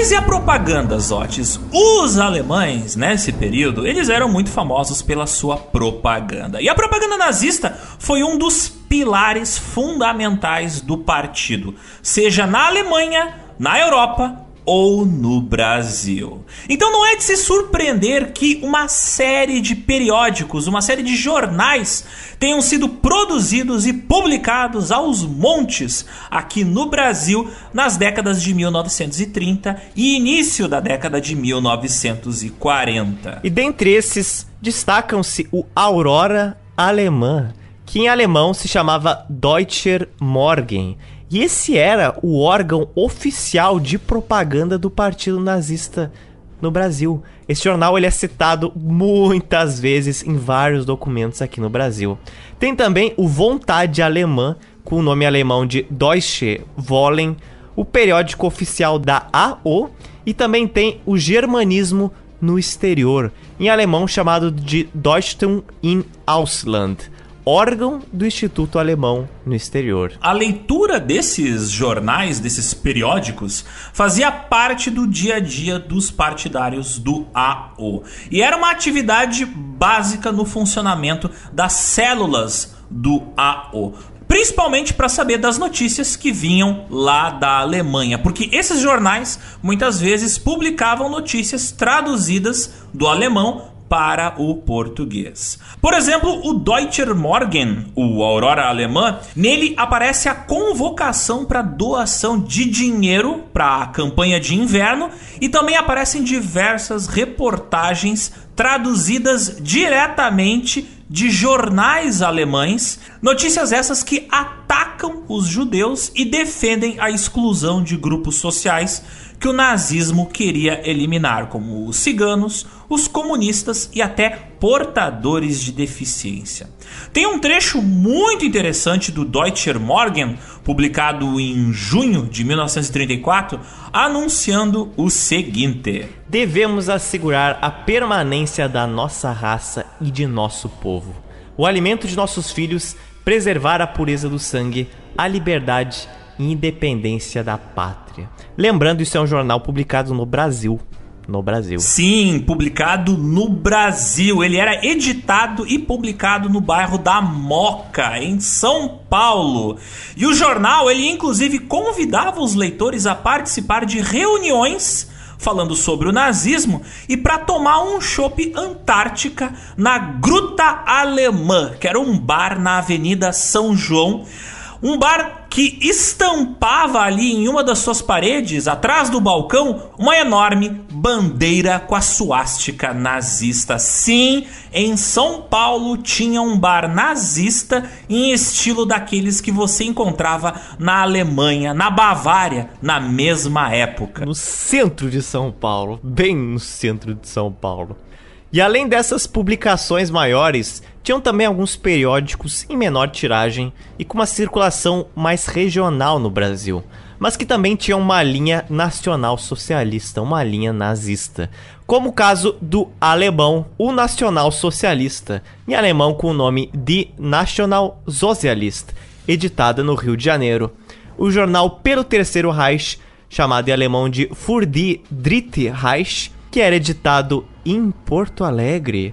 Você tinha o Clube Alemão e alemão Deutsche Club, que era editado em Pernambuco, e você tinha o Associação Alemã e alemão Deutsche Verein da Bahia. Mas publicar esses periódicos é bem caro, sabe? Envolve gastos com papel, com tinta, com gráficas.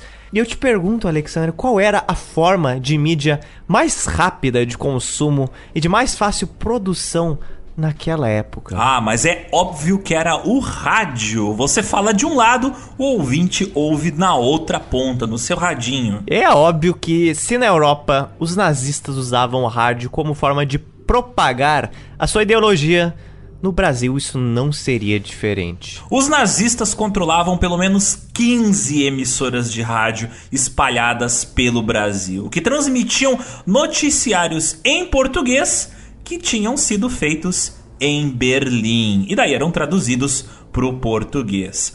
Notícias da Rádio Tupi de São Paulo em outubro de 1936 diziam que a Alemanha estava prosperando sob o comando do Führer. Sim, você tinha propaganda nazista passando na rádio mais importante do Brasil. É como se tivesse algum comercial falando bem do Putin passando em algum momento no meio do Jornal Nacional na Globo. Inclusive, esse noticiário que passou na Rádio Tupi, ele comentava que a produção industrial na Alemanha, ela estava crescendo e que não faltava comida na Alemanha. Sem falar que, segundo essa mesma reportagem, o perigo dos judeus estava sendo afastado. E durante todo esse tempo da década de 30, a propaganda transcontinental do nazismo foi pensada pelos cabeças do partido nazista, como o Hermann Göring, que era comandante da Luftwaffe, a força aérea alemã,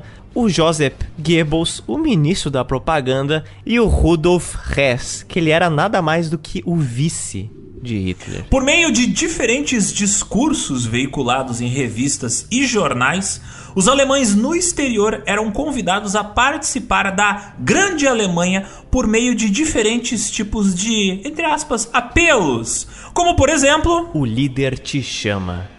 Goering, que era o comandante da Luftwaffe, precisa de você. E segundo esses discursos, tinha um dever do alemão de professar a ideologia nazista e obedecer às ordens do Führer, mesmo quando o Führer pedia um sacrifício. O objetivo era chamar cada um dos alemães que estivesse no exterior, onde quer que eles estivessem, para que eles servissem o seu dever à pátria mãe. Toda a propaganda do partido nazista no exterior implicava em você, alemão, fazer sacrifícios com o objetivo de servir a Alemanha. E nas festas nazistas no Brasil, cantava-se o hino brasileiro seguido do alemão. O prato que se chama Eintopf, que é uma refeição semelhante a uma sopa preparada em um único prato, era o mesmo prato que era servido aqui. Mas em alguns festejos brasileiros tinha traços da culinária brasileira, como a canjica. Então você tem culinária alemã e culinária brasileira lado a lado nessas festinhas nazistas. E não era só informação alemã que vinha para o Brasil, também era informação brasileira que ia para a Alemanha. Por exemplo, os embaixadores e cônsules alemães costumavam viajar pelo interior do país e depois disso eles escreviam relatórios aos seus superiores na Alemanha descrevendo a situação política e a geografia e os hábitos e costumes dos alemães que estavam aqui no Brasil. Nesses primeiros anos da existência do AO, do Partido Nazista no Brasil, os serviços e a hierarquia foram sendo estruturados, culminando na nomeação do chefe da AO aqui no Brasil. Um cara chamado Ernst Wilhelm von Boyle. Ele assumiu o Ministério das Relações Exteriores em Berlim em 1937. Note que esse nome já apareceu, falei para vocês prestarem atenção. O von Boyle, que ele já era chefe do partido nazista no Brasil e ele foi agora crescendo de cargo cada vez mais. Com o partido nazista no exterior crescendo mais e mais, não é de espantar que você vai ter uma ampla e variada gama de políticos brasileiros da época elogiando o partido nazista, elogiando o Reich. O próprio presidente, afinal, o Vargas, era uma figura de tolerância e de cessão ao Reich. Um exemplo, só um exemplo desse, foi, por exemplo, o governador da época do Rio Grande do Sul, o Flores da Cunha. Ele falou em 1937 que o objetivo dos alemães no Brasil era de melhorar a raça brasileira. Ele falou que o germanismo no Rio Grande do Sul era um componente racial do muito valoroso povo brasileiro. Mas antes disso, em um discurso feito em 25 de julho de 1936, o mesmo Flores da Cunha, que aliás é nome de avenida aqui em Porto Alegre, ele teria dito o seguinte: Eu poderia, como homem de Estado, ser colocado como cego se eu não quisesse ver e reconhecer que Hitler, com sua visão de mundo nacional socialista, salvou a Alemanha e a cultura do caos. Então veja só, desde essa época você tem gaúchos, eu diria idiotas, babando o ovo de Hitler.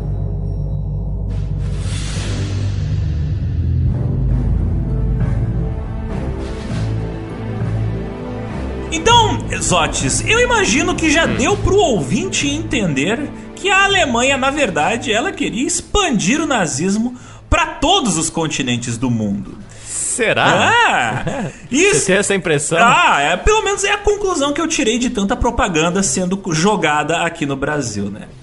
Mas isso significa que o terceiro Reich também queria expandir as suas fronteiras. Uhum. A ideia do Reich era que as fronteiras alemãs não seriam delimitadas lá pelo território da Alemanha, mas sim pela chamada raça ariana. O que isso quer dizer? Onde houvesse o sangue germânico, haveria simbolicamente a Alemanha, enquanto nação universal. Então, olha o, quão problemático é esse pensamento, mas vamos lá. Os alemães ao redor do mundo que seriam intimamente ligados pelos laços de sangue, eles formariam a sonhada comunidade do povo. Em alemão, o Volksgemeinschaft. O pan-germanismo, como era chamado, ele previa um mundo dividido em colônias informais ou zonas de influência alemã e uma constante busca de novos mercados consumidores dos produtos alemães. E entre os seus princípios estava a ideia de unidade pela raça e pela língua, além da superioridade étnica dos alemães, considerados puros. O projeto pan-germanista dos alemães nessa época previa a união de todos os alemães de origem alemã em um grande império que se estenderia inclusive à África e à América.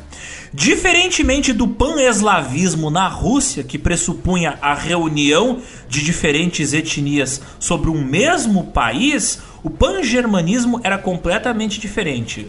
O pan-germanismo dos alemães, que ganhou força, se baseava em um único nacionalismo estatal com uma única raça, tendo apenas uma nação mãe. Partido nazista no exterior ele deveria centralizar as atividades e a propaganda da AO, mantendo também, em termos de poderes, a subordinação política deles ao controle da central lá na Alemanha. Esse controle era feito por meio de relatórios redigidos pelos líderes locais e pela visita periódica de da galera que vinha da Alemanha a mando do Terceiro Reich para conferir como é que estavam as condições dos alemães em diferentes lugares do mundo.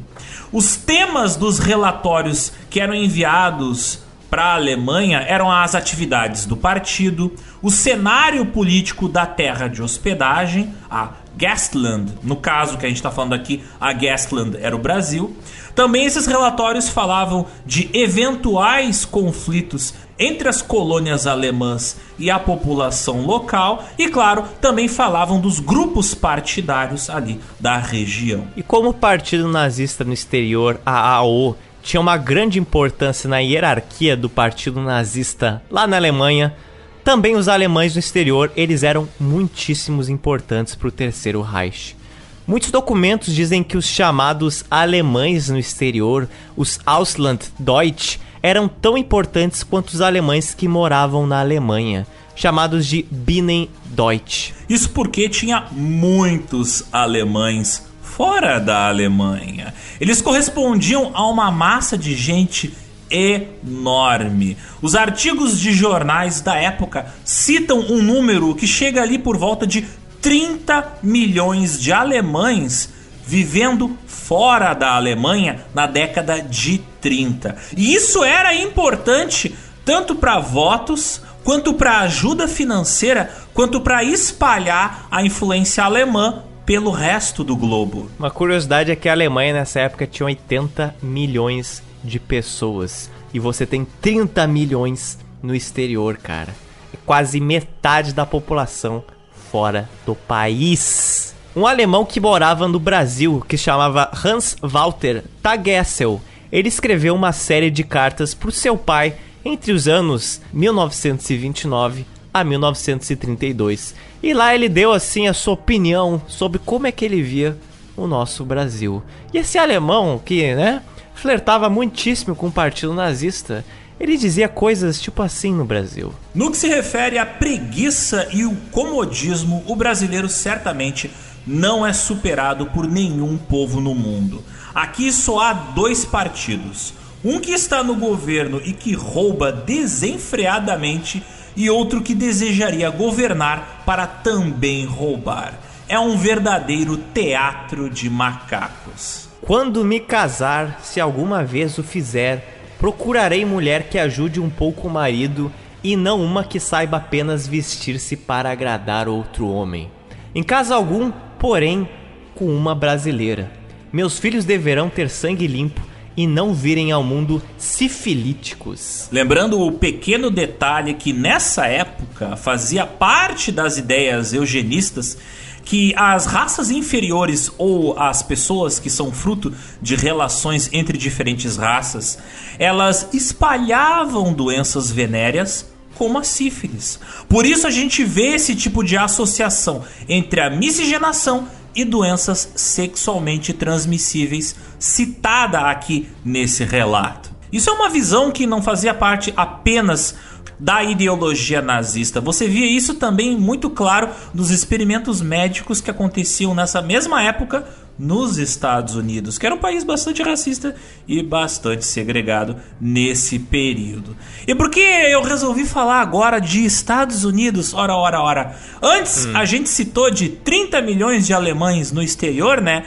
Uma porcentagem significativa deles morava nos Estados Unidos. Não à toa, a gente tem Partido Nazista americano, Partido Nazista dos United States of America, nesse mesmo período. É famosa as filmagens e fotos mostrando eles no Madison Square Garden fazendo uma belíssima e gigantesca reunião com suástica e ali misturado no meio um monte de bandeiras americanas e estátuas do George Washington. É aquela mistura do banjo redneck com chucrutes alemão que só os americanos nazistas daquela época gostavam de consumir.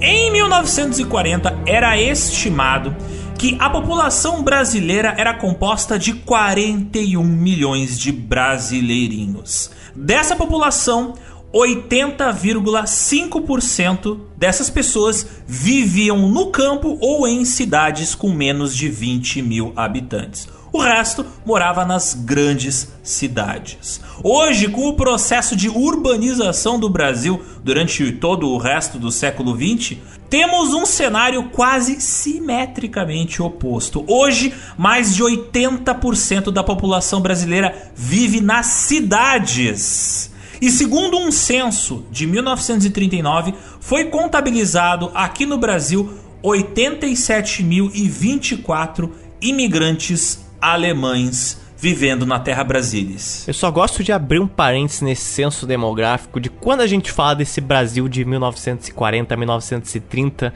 o quão afastado isso é da nossa realidade hoje em dia. Embora seja só 80 anos no passado, se tinha 41 milhões de pessoas em 1940, hoje a gente tem 216 milhões de pessoas. Uma população que cresceu em quase 600%. Não quero dizer que vai crescer assim para sempre, de fato não vai, a gente já sabe. Mas só te faz pensar no quão diferente era o mundo que esses brasileiros viveram. O quão diferente foi o mundo que nossos avós, por exemplo, viveram no final da primeira metade do século XX. Continuando com essa nossa enxurrada de números, segundo o censo brasileiro feito em 1940, cerca de 33.397 alemães estavam vivendo em São Paulo e 15.279 habitavam o estado do Rio Grande do Sul. Já no Paraná existiam 12.343 alemães e em Santa Catarina existiam 11.293 alemães. O número de alemães nos estados do Brasil ele é proporcional ao número de alemães filiados ao partido nazista, mas nem sempre isso segue a regra. Por exemplo, o Rio de Janeiro tinha menos alemães que o Rio Grande do Sul tinha. Mas o Rio de Janeiro tinha um número bem maior de partidários nazistas. Você tem mais alemães lá no Rio vinculado ao partido nazista do que no Rio Grande do Sul da época, que tinha mais alemães. Isso é de esperar, né, dado o fato de que a capital política e cultural do Brasil na época era o Rio. Nos 17 estados brasileiros em que o Partido Nazista Brasileiro funcionou, em ordem decrescente por número de adeptos, estão São Paulo, Rio de Janeiro, Rio Grande do Sul, Paraná, Minas Gerais, Pernambuco, Espírito Santo, Bahia, Mato Grosso, Pará, Goiás, Paraíba, Ceará, Amazonas, Sergipe e Alagoas. Em geral, aqueles alemães que se filiavam ao partido normalmente eram jovens adultos e eram moradores de áreas urbanas. E mesmo com o grande agrupamento dos alemães no sul e no sudeste, tinha vários nazistas no Nordeste, depois no Norte e por último no Centro-Oeste. Mas o Nordeste, Pernambuco, foi o estado com o maior número de partidários nazistas, com 43, seguido da Bahia com 39. Pernambuco tinha 672 alemães em 1940, enquanto a Bahia tinha 542. Em alguns dos estados, o total de partidários do Partido Nazista aqui no Brasil, ele não chegava nem a 10. Esse foi o caso do Ceará, Amazonas, Sergipe e Alagoas. E em outros quatro estados do Brasil, não foi registrada a presença de alemães fazendo parte da AO. Esses estados são o Rio Grande do Norte, o Acre, o Maranhão e o Piauí. E mesmo que esses partidários não correspondam a 5% dos alemães no Brasil, vale lembrar que o partido ele tinha boa representatividade junto à comunidade alemã da época. Uma vez que os nazistas eles estavam lá presentes em vários círculos sociais alemãos, como em clubes, em hospitais, igrejas, restaurantes, escolas, firmas, nas fazendas, todo lugar com comunidade alemã tinha nazistas. Isso não significa que todos os alemães eram pró-nazismo, mas sim de que o nazismo ele estava inserido nos importantes núcleos da comunidade alemã. E conforme os nazistas eles ganhavam mais influência na Alemanha, também se estruturavam melhor pelo mundo todo. Seções do Partido Nazista começaram a aparecer em outros países e a serem coordenadas pela AO, que era parte do Ministério das Relações Exteriores do Partido Nazista. O Ministério das Relações Exteriores da Alemanha coordenava 83 filiais do AO espalhadas pelo mundo inteiro. Cara, 83 países para você receber relatórios é muita vontade de exportar nazismo. Meu Deus. A partir de 1934, a AO, o Partido Nazista no Exterior, passou a exercer orientação e direção política formal para os vários braços nazistas do solo brasileiro.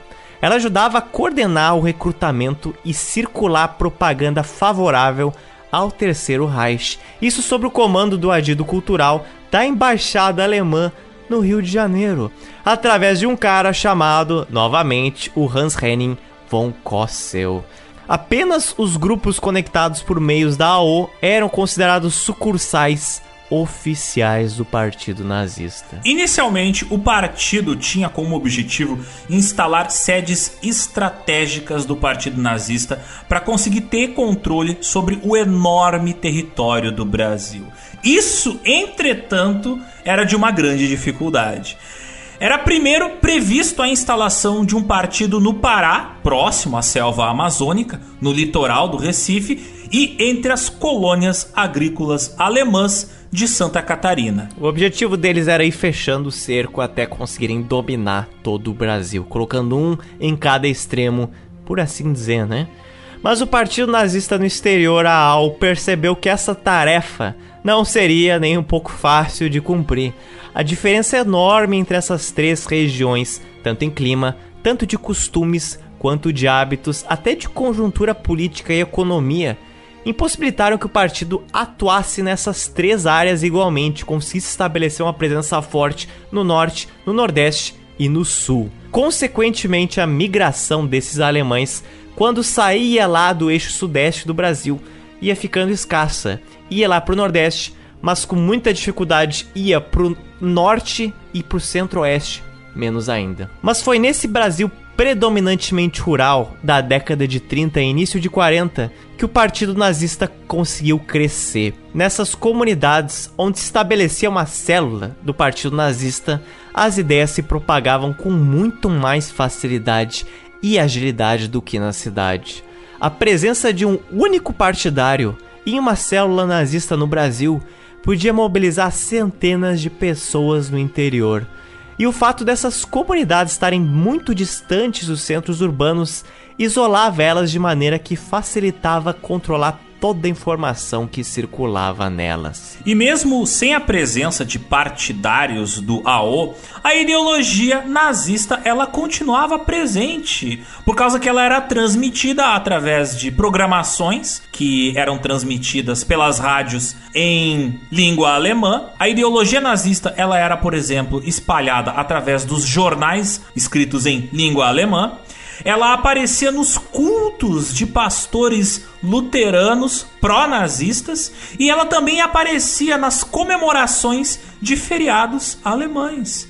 Até mesmo nas festas rurais anuais havia um sequestro delas por parte dos nazistas, e aí essas celebrações que eram tradicionalmente alemães elas acabavam se tornando diretamente conectadas ao nazismo. De novo, os nazistas eles queriam fazer uma conexão direta da identidade alemã com a identidade nazista. Então, nada mais natural do que transformar uma celebração alemã em sinônimo de celebração nazista.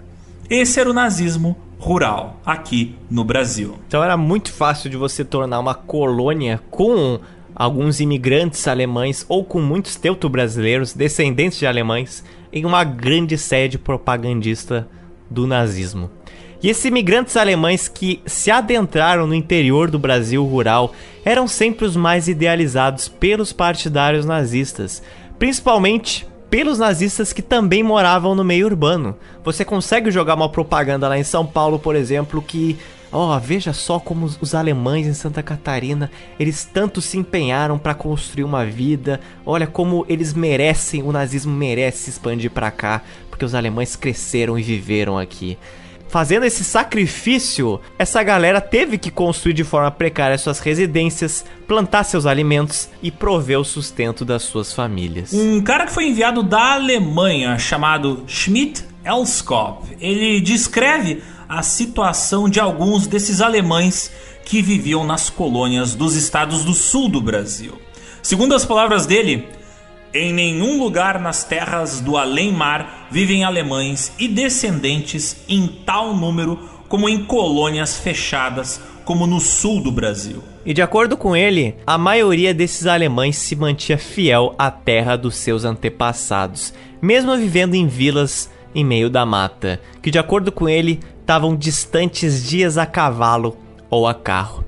Por exemplo, existiram aqui também no Brasil muitos descendentes de imigrantes da primeira onda de pessoas que vieram da Alemanha, em uma época que a Alemanha não estava unificada, como a gente falou lá no início. Então, muitas dessas pessoas não falavam mais alemão, falavam uma variante local ou até mesmo dialeto do ducado ou principado de onde os seus avós vieram, mas esse ducado não existia mais. Às vezes, o isolamento dessas comunidades fazia com que surgissem nelas dialetos próprios, como o Hunsrückisch, falado nas colônias de Santa Catarina, Rio Grande do Sul e Espírito Santo.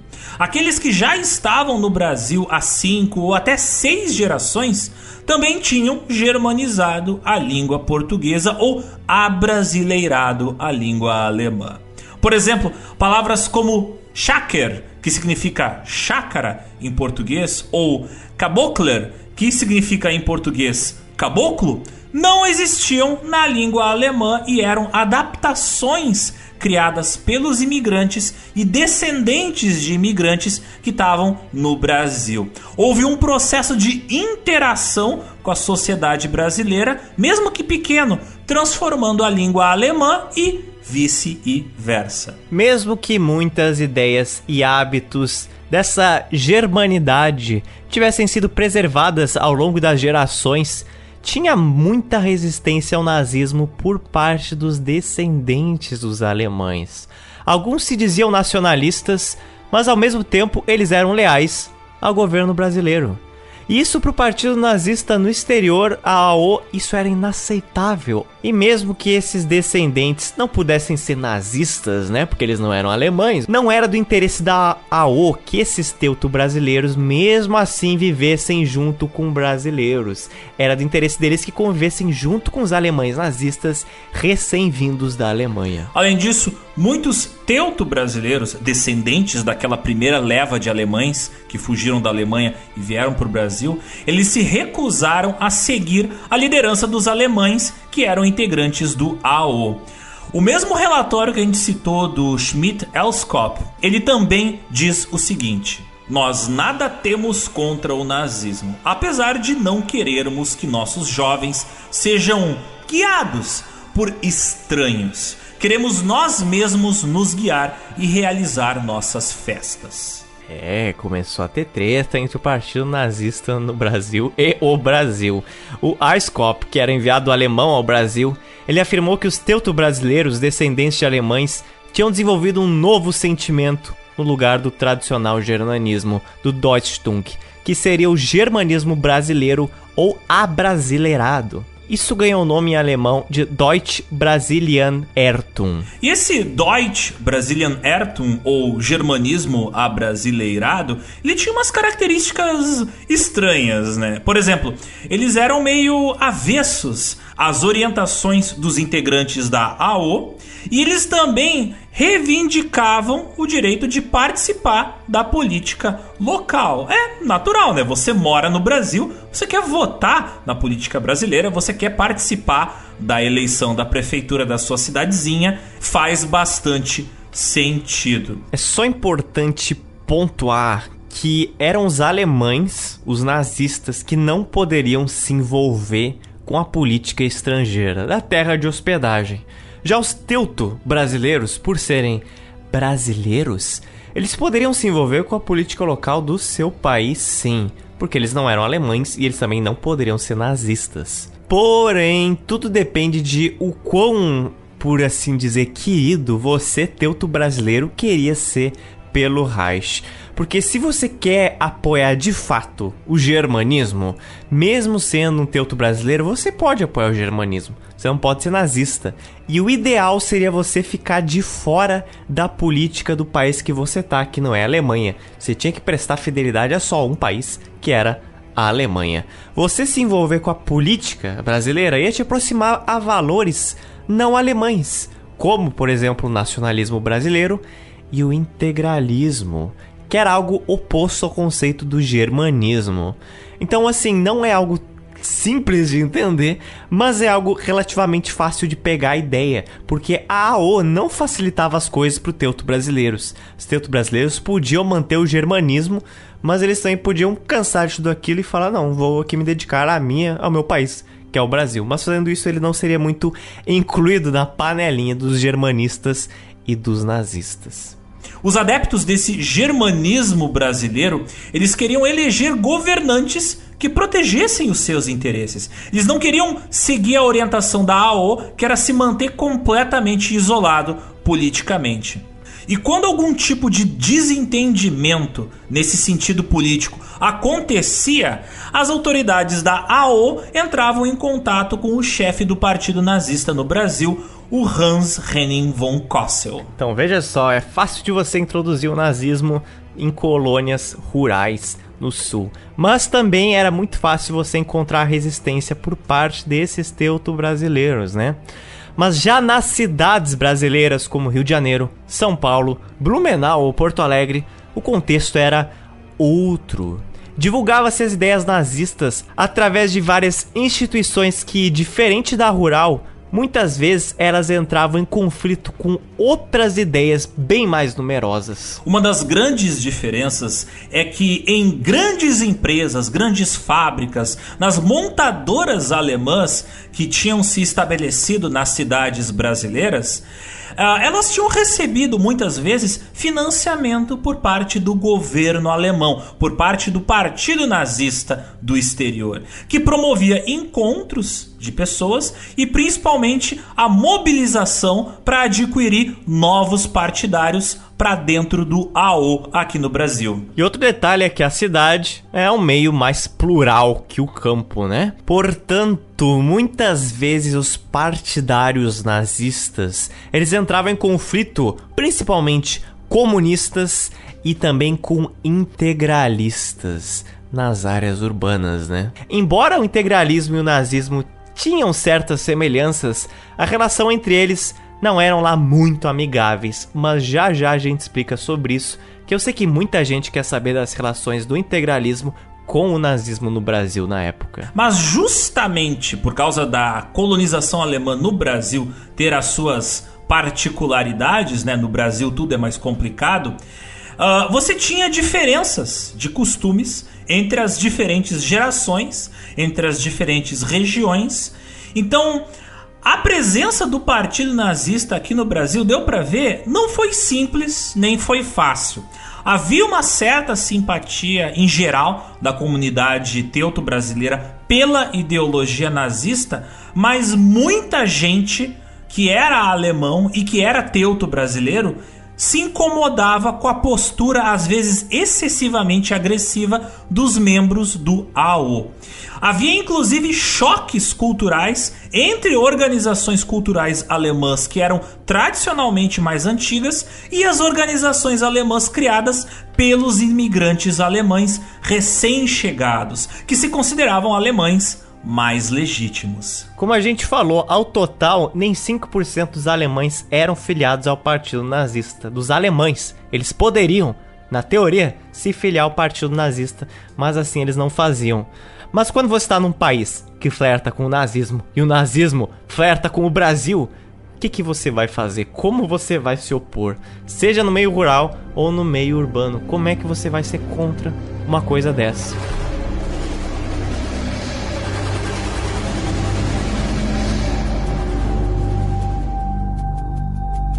O partido nazista no exterior, a AO, tinha sua própria hierarquia. Primeiramente vinha o chefe da AO, o chamado Ernst Wilhelm von Bolle, e então os chefes do partido nazista em cada país, que chamava Landsgruppenleiters. No caso do Brasil, o chefe do partido nazista era o Hans Henning von Kossel. Vocês já estão ficando cansados de ouvir esse nome que eu sei. No artigo O Nazismo Tropical, escrito pela Ana Maria Dietrich, aparece uma entrevista que ela fez com a filha do Hans Henning von Kossel, a Jutta Cruz. E essa entrevista, do início dos anos 2000, diz o seguinte: Ele, o Kossel, era muito bem visto por Getúlio Vargas que na época era presidente do Brasil. Eles se conheciam muito bem. Havia um quadro interessante de Vargas, mas hoje não existe mais. Mas ele tinha recebido um presente de Getúlio, com uma bela moldura e tal. Meu pai também encontrou pessoalmente Adolf Hitler apenas uma vez durante toda a sua vida. Foi em 1936 ou em 1934, para fazer relatórios com ele. Ele não achou que Hitler fosse uma pessoa que causasse muita impressão. No exterior, o Partido Nazista ele funcionava tendo como modelo a estrutura do Terceiro Reich. Só para vocês entenderem, abaixo do Landesgruppen, no caso do Brasil, estavam os Ortsgruppen, que eram os grupos regionais, que era o caso de cidades brasileiras como São Paulo, Rio de Janeiro, Blumenau e outras. Abaixo dos Ortsgruppen havia os Stützpunkte, grupos de apoio que estavam instalados em cidades de menor importância nessa hierarquia do partido, como era o exemplo de Ribeirão Preto, Bauru, Araçatuba, todas as cidades ali do estado de São Paulo. E no quarto lugar estavam os departamentos, os blocos, subdivisões dentro dos Ortsgruppe ou Stützpunkte. Esses eram os casos de cidades menores ainda, como Araraquara, Catanduva, Rio Preto e Taquaritinga, no estado de São Paulo.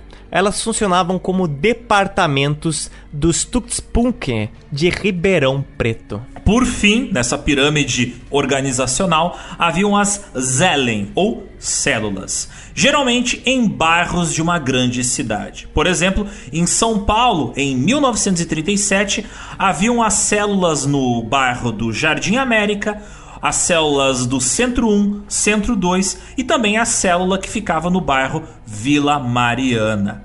A cidade de São Caetano do Sul, na região metropolitana de São Paulo, ela funcionava como um departamento do grupo local de São Paulo. Então tinha uma célula só para essa cidade. E militantes nazistas não precisavam estar necessariamente dentro do partido. Eles podiam também estar presentes em associações que eram vinculadas ao Partido Nazista do Brasil. Eram organizações que executavam atividades cívicas paralelas ao Partido Nazista, como por exemplo a Frente de Trabalho Alemã, a Deutsche Arbeitsfront, a DAF. Você tinha também o Círculo da Juventude Teuto Brasileira, Deutsche Brasilianische Jugendring, com a sigla DBJ, que era uma espécie de associação de jovens, e também você tinha a União de Professores Nacional Socialistas, National Sozialistische Lehrerbund, com a sigla NSLB. O Partido Nazista no exterior, o AO, tinha quatro linhas de atuação aqui no Brasil, sendo elas: primeiro, atividades partidárias. Elas incluíam reuniões mensais com os seus integrantes. Esses encontros eles eram realizados em diversos pontos das cidades, em locais onde tinha células dos partidos. E paralelamente às reuniões, tinha uma atividade que era quase que exclusiva dos principais diretores do partido. Isso era elaborar relatórios para o comando da AO na Alemanha sobre as atividades dos partidários da comunidade alemã como um todo e da situação política do Brasil. Tais relatórios serviam como uma espécie de prestação de contas para a chefia que ficava lá na Alemanha. Internamente também eram elaborados relatórios e eles eram entregues aos diretores do partido.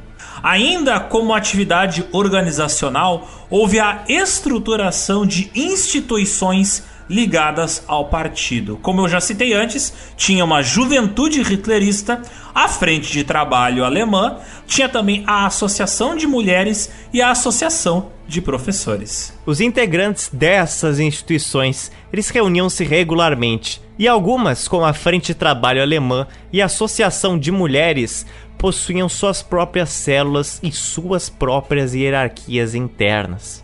Outra atividade do partido era também a coleta de donativos dos associados, dos partidários e dos simpatizantes. Segundo registros do jornal Aurora alemã, o Deutsche Morgen, o dinheiro era revertido para a ajuda do inverno alemão e enviado para a Alemanha, que era uma campanha que ocorria quase anualmente quando o partido foi legal aqui. E depois vocês vão entender que, tipo, quem não fazia parte, quem não ajudava nessas campanhas feitas pelo AO aqui no Brasil, quem não doava dinheiro podia arranjar muito problema. Mas enfim. É, você tem que participar do crowdfunding. Tem que ajudar do Nazi Funding. Tem que botar lá. Mas agora a gente precisa falar da segunda linha de atuação do AO, que eram as atividades de propaganda. Essas eram fundamentais. Você tinha a elaboração de jornais nazistas, a elaboração de programas de rádio, sessões de filmes, viagens dos dirigentes ao interior do Brasil para a realização de palestras sobre a ideologia nazista. Essas palestras aconteciam em igrejas luteranas ou em clubes alemães. Você tinha também a divulgação de ideias nazistas em instituições alemãs como clubes, igrejas, firmas e escolas, seja nas capitais ou nas cidades do interior. Se você mora no sul ou no sudeste do nosso país tropical aqui, pode ser até em uma cidade pequenininha nessa região, você já pode ter visto que a sua cidade aí na década de 30 passou aí pelos céus um Zeppelin alemão. É, esse Zeppelin às vezes Quase sempre, mas nem sempre.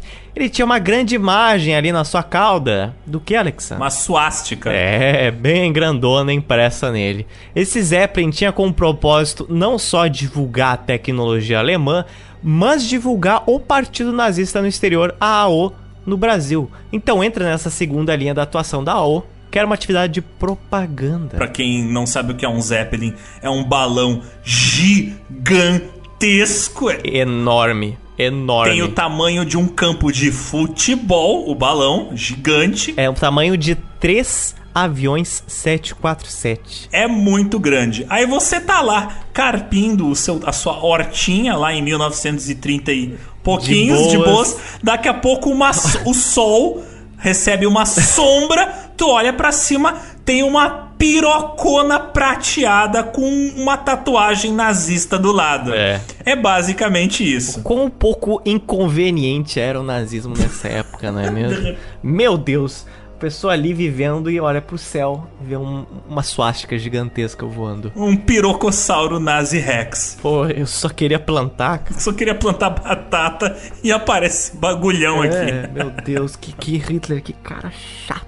O primeiro Zeppelin a passar pelo Brasil, ele passou antes do partido nazista assumir o controle na Alemanha. Então, ele não era um Zeppelin 100% nazista e nem tinha uma suástica ali tatuada na lateral dele. Ainda. Esse foi o Graf Zeppelin DLZ 127, que saiu em 1930 da sua base em Friedrichshafen, na Alemanha, e chegou a Recife, no Brasil, depois de um voo direto que veio de Sevilha, na Espanha. Detalhe que nessa época ainda era muito incomum, na verdade quase impossível, voo de aviões entre continentes dos dois lados do Atlântico. Então, muita gente acreditava nessa época que o futuro da aviação para transporte de grande quantidade de pessoas seria os Zeppelins. Não era só a Alemanha que estava desenvolvendo os Zeppelins,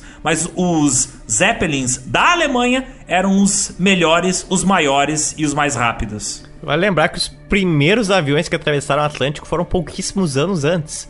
O primeiro reconhecido de um aviador indo sem parar atravessando o Atlântico foi em 1927, foi três anos antes, pelo Charles Lindbergh.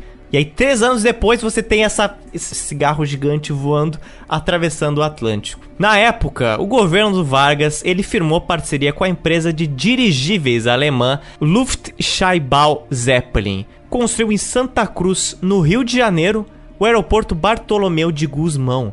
Esse era considerado o maior aeroporto do mundo, e só a Alemanha e o Brasil tinham infraestrutura aeroportuária apropriada para uma operação segura de dirigíveis. E vamos chegar aqui à conveniência de falar que realmente você precisa de uma estrutura muito grande para receber um Zeppelin daquele tamanho.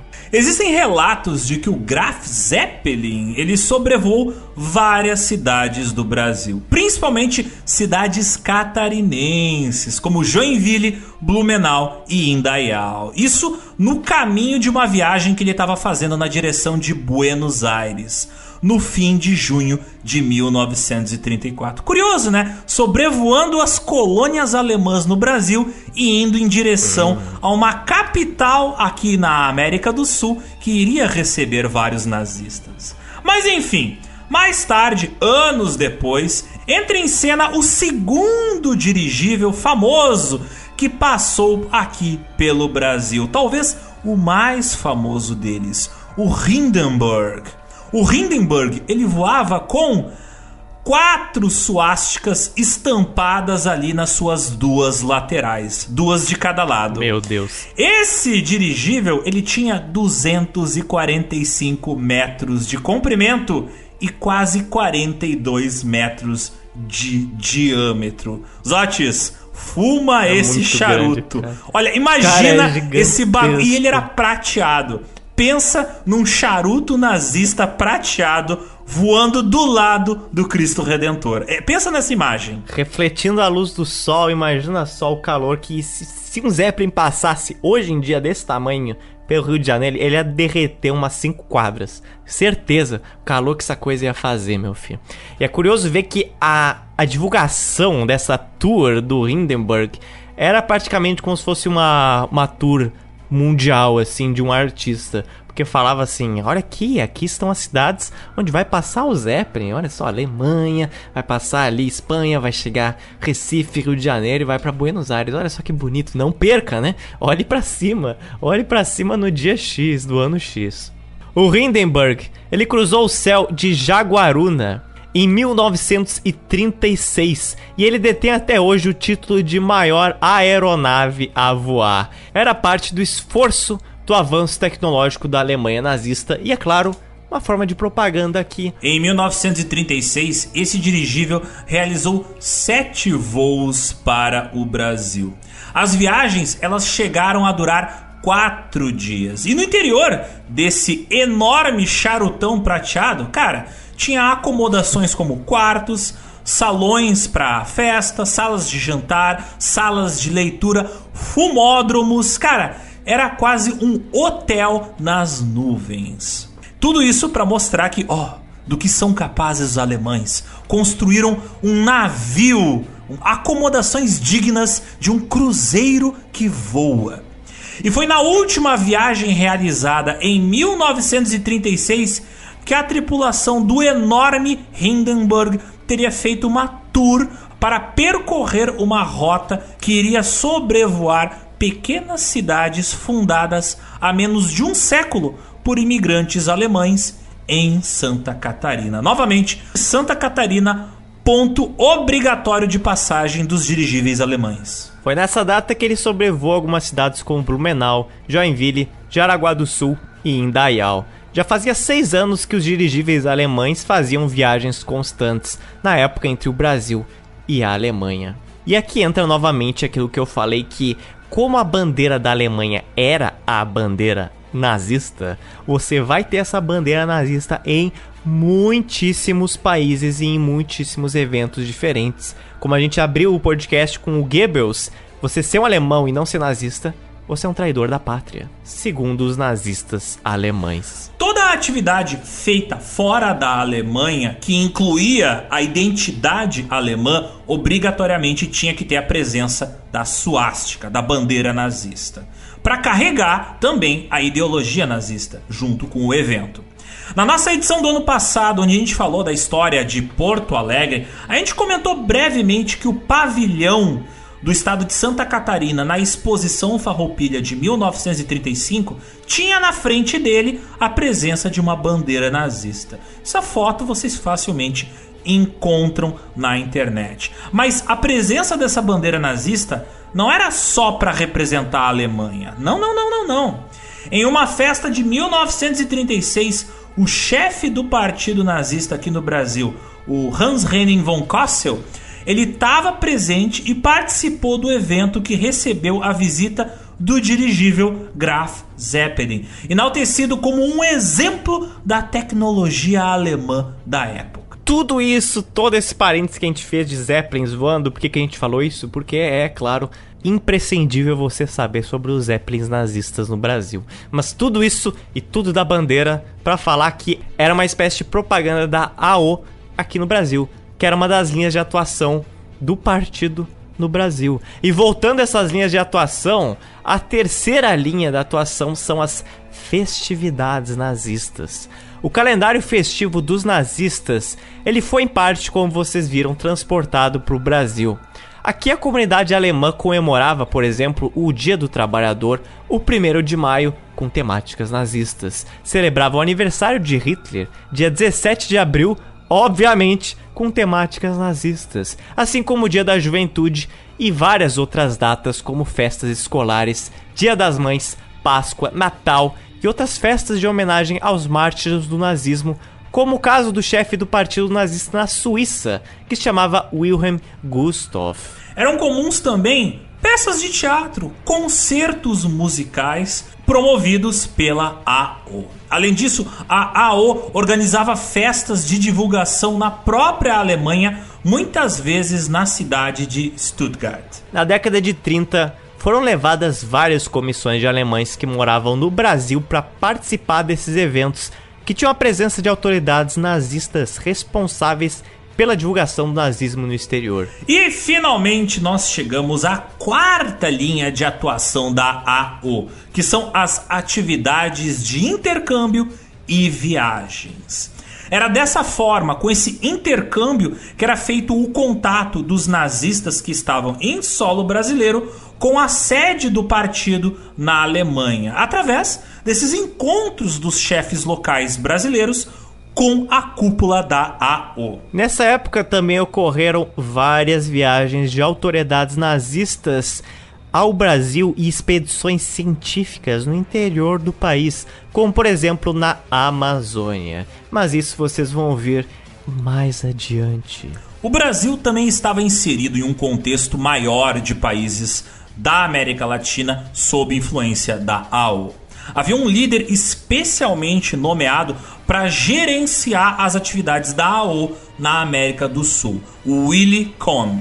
Várias das correspondências que eram enviadas à embaixada alemã no Brasil também eram copiadas e enviadas a outras embaixadas alemãs que estavam em outros países da América do Sul. Festas e reuniões realizadas no Brasil, que seguiam o calendário do Terceiro Reich, eram realizadas concomitantemente em outros países da América do Sul, assim como tiveram semelhanças entre as organizações partidárias de quase todos os países aqui da América do Sul. E coincidentemente, grande parte dos países da América Latina atravessava períodos de ditadura nessa mesma época. Todo mundo na América do Sul estava virando fã do nazismo parecido com o que aconteceu aqui no Brasil. O artigo do jornal uruguaio Dissar Bleibt, o órgão do movimento nacional socialista no Uruguai, escreveu em 1934 que.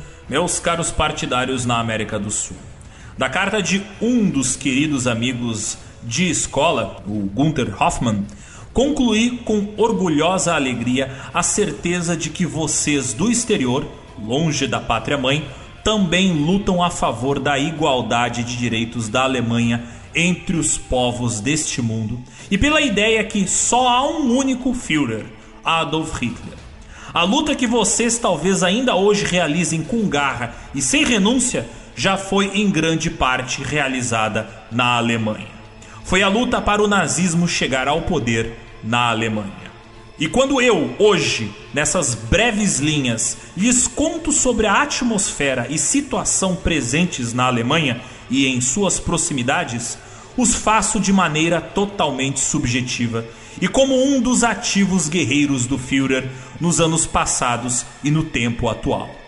Nós, hoje, nos sentimos tão vigorosos que venceremos firmemente todas as medidas de boicote e todos os demais produtos de ódio dos poderes anti-alemães. Os vencedores também nessas batalhas econômicas seremos nós. Não capitularemos jamais.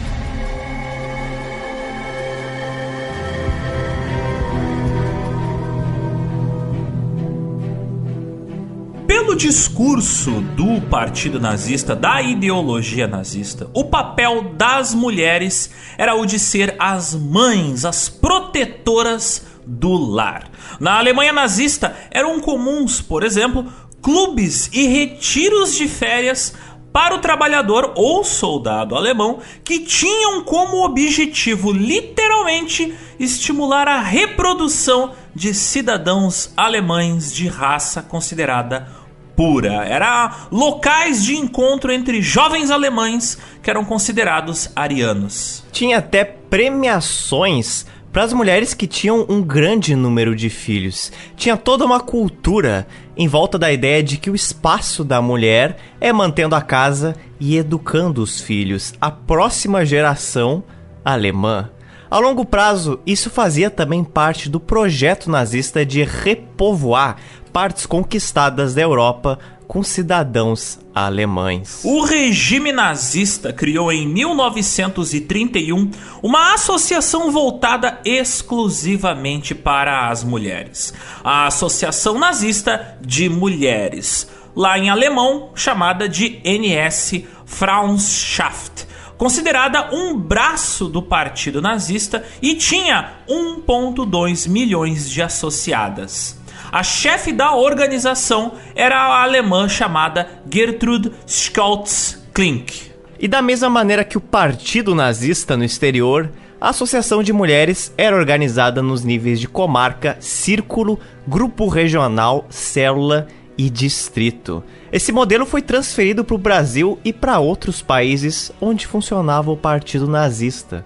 O total de mulheres participantes dessa organização no Brasil era de 2.050 integrantes. Isso era um número muito grande. Isso era um número só um pouco menor que o número de partidários nazistas no Brasil. A Associação Nazista de Mulheres funcionava com fins sociais beneficentes e culturais. Entre as tarefas dessa associação estava prestar auxílio a gestantes, ensinar as meninas jovens e mulheres jovens a fazer os afazeres domésticos, ensinar a fazer costura, elaborar trabalhos manuais, para fins sociais, elas também davam assistência a senhoras e moças alemãs e, claro, organizavam festas de beneficência, como aquelas que tinham como objetivo beneficiar crianças pobres no Natal. E a embaixada alemã no Brasil, ela definia assim os objetivos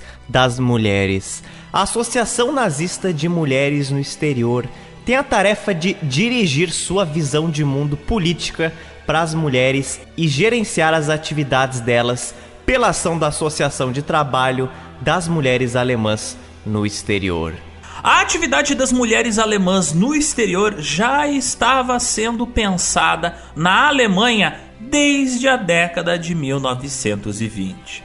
Em abril de 1927, na Alemanha, na cidade de Hedensburg, foi criada uma escola de colônia para mulheres, para capacitar meninas e senhoras para trabalhar na liderança de colônias alemãs que se localizavam em vários países do mundo. Em 1938, esse programa passou a ser organizado pelo Departamento Político Colonial do Partido Nazista. Da mesma maneira, treinando mulheres para que elas atuassem em colônias alemãs em vários outros países do mundo. Em São Paulo, a parte mais ativa da Associação de Mulheres era chamada Associação de Trabalho da Mulher Alemã no Exterior. Em alemão recebia o nome de Arbeitgemeinschaft der Deutsche Frau in Ausland, que publicava inclusive as suas atividades em uma coluna no jornal Aurora Alemã, em nome alemão Deutscher Morgen, junto com outras atividades do partido. Entre os anos de 1931 e 1935,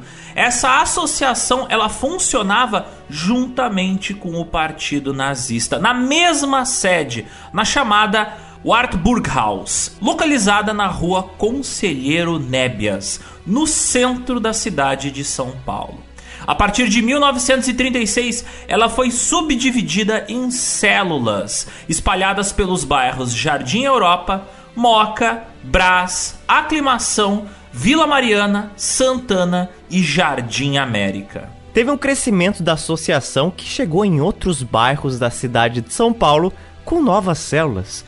Por exemplo, no Jardim Paulista, no Brooklyn Paulista e em Campo Belo. O fato das reuniões mensais ocorrerem em diferentes lugares também mostra que não tinha sedes fixas para essas células, sendo essas atividades organizadas de uma maneira muito mais improvisada em locais como escolas alemãs ou até mesmo em ginásios de esportes. No Rio de Janeiro, essa organização funcionava em três diferentes frentes: no bairro Niterói, no bairro Ipanema e no bairro Centro. Mas uma data muito especial para as mulheres nazistas residentes no Brasil era, claro, o Dia das Mães. Em maio de 1936, cerca de 300 mães alemãs que residiam em São Paulo e nas redondezas se encontraram em um evento no Clube Germânia, organizado, claro, pela Associação de Trabalho das Mulheres no Exterior. O salão lá foi enfeitado com a suástica nazista e com a águia nazista. Lá foi servido café com bolo às mulheres que estavam todas presentes. Em um discurso, o pastor Frever, ele enfatizou que com a ascensão do nazismo, o Dia das Mães agora passaria a ser um feriado nacional.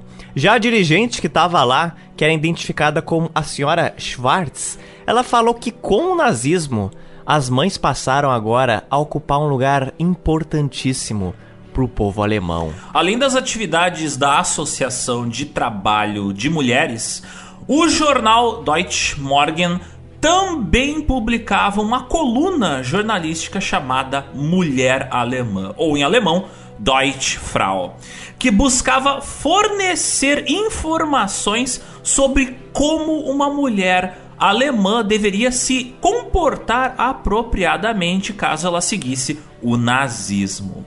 Em um desses artigos, publicado em maio de 1936, constam até falas de Adolf Hitler, dizendo que a mulher e a mãe alemã se transformariam em importantes cidadãs.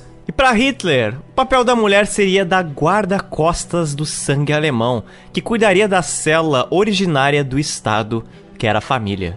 Segundo Hitler, elas não deveriam apenas colocar crianças no mundo, mas elas também deveriam educá-las dentro da consciência do povo. E aqui entra um ponto muito importante. Segundo a ideologia nazista, o partido ele se estendia desde dentro da residência do verdadeiro alemão, aquele que seguia a ideologia nazista, aquele de sangue puro, até a esfera global do partido. Tudo cabia dentro do partido, desde a família alemã até a nação alemã. Nada fugia do escopo do nazismo. Mas o papel das mães, das mulheres nazistas, não seria o de fazer parte de trabalhos em profissões consideradas pesadas. Não, não, não, não, não. A maior obrigação da mulher alemã era ser mãe.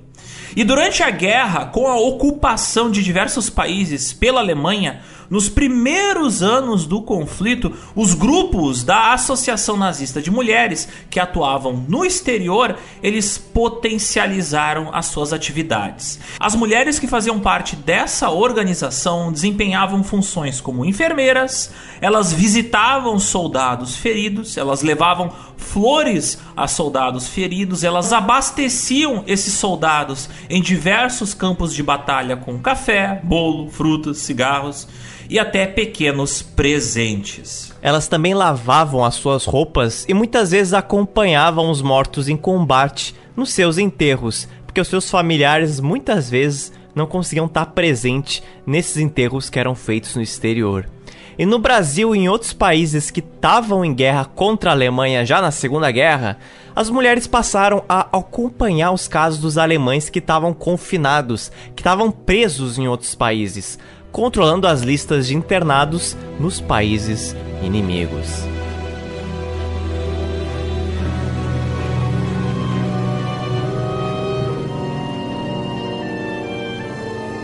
E agora é o momento que tantos ouvintes esperavam. É hora de diferenciar duas ideologias que tinham algumas semelhanças, mas que por trás ali dos bastidores trocavam muitas farpas. A gente comentou antes que os teuto-brasileiros, os descendentes de alemães no Brasil, eles não podiam integrar no partido nazista no exterior, na AO, porque eles não eram mais alemães, eles eram brasileiros.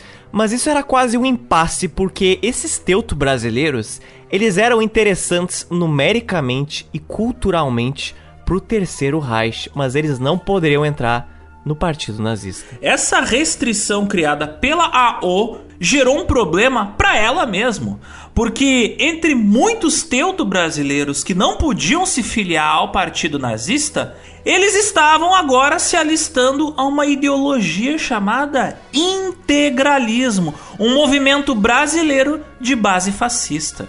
Ainda dentro dessa situação, no interior das comunidades alemãs, desenvolveu-se uma outra ordem de conflitos, agora baseada na questão racial e pautada pela desigualdade desses dois grupos. Os descendentes de alemães, os teuto-brasileiros, os Deutsch-Brasilianer e os Reich-Deutsch, que eram os alemães, entre aspas, puros, vindos da Alemanha. E na perspectiva do Terceiro Reich, o integralismo apresentava uma onda de nativismo local, e isso ameaçava a ideologia do germanismo, o Deutschtum, que era empregada pelo Terceiro Reich. Mas, para quem não lembra, o que, que efetivamente era o movimento integralista no Brasil? Olha, para quem não se lembra das suas aulas ali no ensino médio, a ação integralista brasileira, também conhecida como integralismo, foi um movimento político brasileiro ultranacionalista, pró-corporativista, ultraconservador e de inspiração tradicionalista católico, que era também de extrema direita, por causa que foi um movimento inspirado pelo fascismo italiano. Esse movimento integralista ele foi fundado em 1932 pelo escritor e jornalista brasileiro Plínio Salgado, que eu não preciso dizer que era um grande fã dos movimentos fascistas europeus. E um cara muito importante, porque esse nome Plínio Salgado, certamente quase todo mundo já ouviu uma vez ou outra. E o lema do integralismo era um lema bem simples. Era o lema de Deus, pátria e família. Exatamente isso. Pois é, né? Esses três valores, eles eram os pilares do partido integralista. Eles mostravam que a religião, né, o respeito a Deus era fundamental para os integralistas, o nacionalismo era fundamental também para os integralistas e claro, tudo isso tinha a ver com o respeito à família tradicional brasileira. A religião, o nacionalismo e a família, segundo os integralistas, eram deveres sociais e deveres do Estado brasileiro. Ou seja, o governo deveria incentivar Deus, pátria e família a todos os brasileiros. E o principal símbolo do integralismo era a letra grega sigma, que é aquele E maiúsculo um pouco torcido, com umas pontas, é o mesmo símbolo que você usa, ou usava, né? Quando você fazia equações antigamente. Mas a forma de fazer o comprimento do integralismo de um integralista cumprimentar outro integralista era semelhante visualmente com o braço ao Sieg Heil dos nazistas. Você estendia seu braço para frente, seu braço direito, mas não era tão reto quanto o Sieg Heil, era com a palma um pouco mais voltada para cima, já que o braço do Sieg Heil era com a palma voltada um pouco mais para baixo. Mas os integralistas, obviamente, eles não falavam Sieg Heil, né? Eles falavam Anaue, que é uma palavra de origem tupi que significa você é meu irmão. Mas embora o nazismo e o integralismo tivessem elementos fascistas bem semelhantes entre eles, eles divergiam em várias coisas, o que, claro, criava uma certa desavença entre esses dois grupos. Por exemplo, ao contrário dos nazistas, os integralistas não se afirmavam como racistas, ao menos na superfície, pois, segundo eles, a sociedade brasileira se fundou na miscigenação das diferentes etnias. Portanto, para promover o nacionalismo brasileiro, uma pauta muito importante para os integralistas, eles eram contra o racismo e, por isso mesmo, contra o conceito de germanismo dos nazistas. Outra coisa importante que eu preciso citar é aquele famoso pôster de um cara apontando na sua direção em frente a uma bandeira integralista. E no pôster de propaganda integralista existem os seguintes dizeres: O Brasil precisa de você. Fora do integralismo, não há nacionalismo.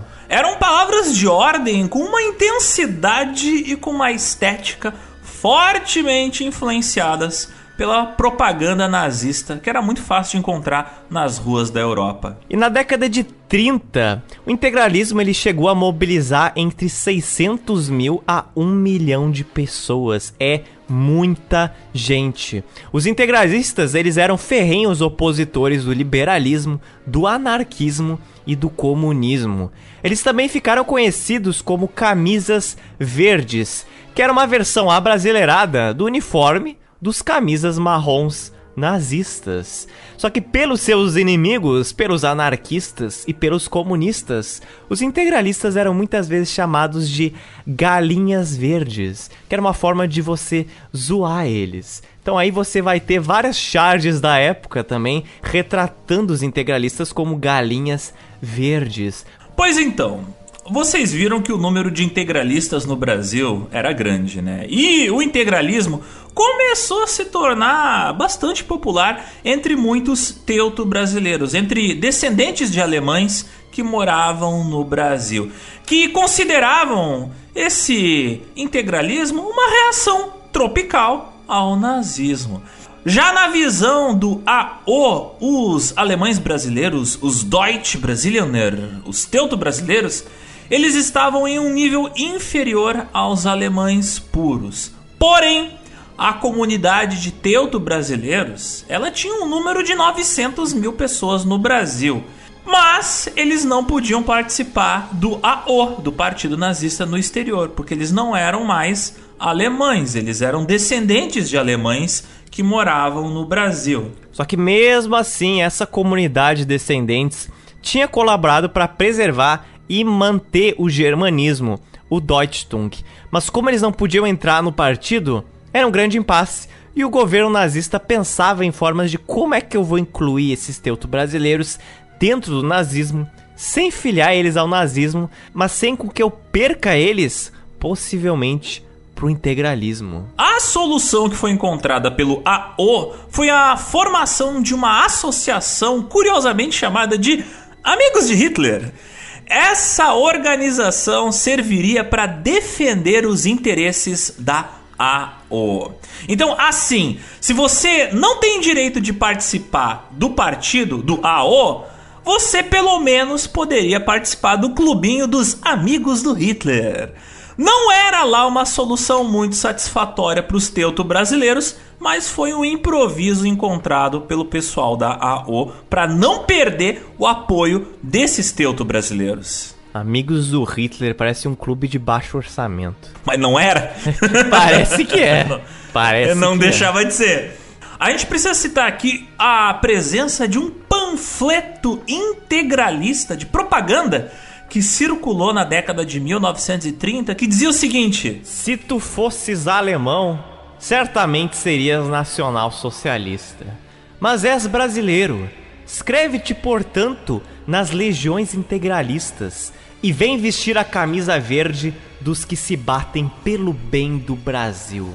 Para conseguir o engajamento dessa parte da população dos teuto-brasileiros, os integralistas também se valeram muito de propaganda escrita em língua alemã. E eles sempre citavam o regime nazista de Adolf Hitler como uma espécie de paralelo ao integralismo que estava rolando no Brasil. Tipo assim, olha, vocês não podem entrar pro nazismo, não podem entrar pro AO, não tem problema. A gente tem uma versão pirata aqui, ó, bonitinha, mais barata, aqui no Brasil. Você não pode comprar PlayStation, a gente tem o Polystation brasileiro aqui.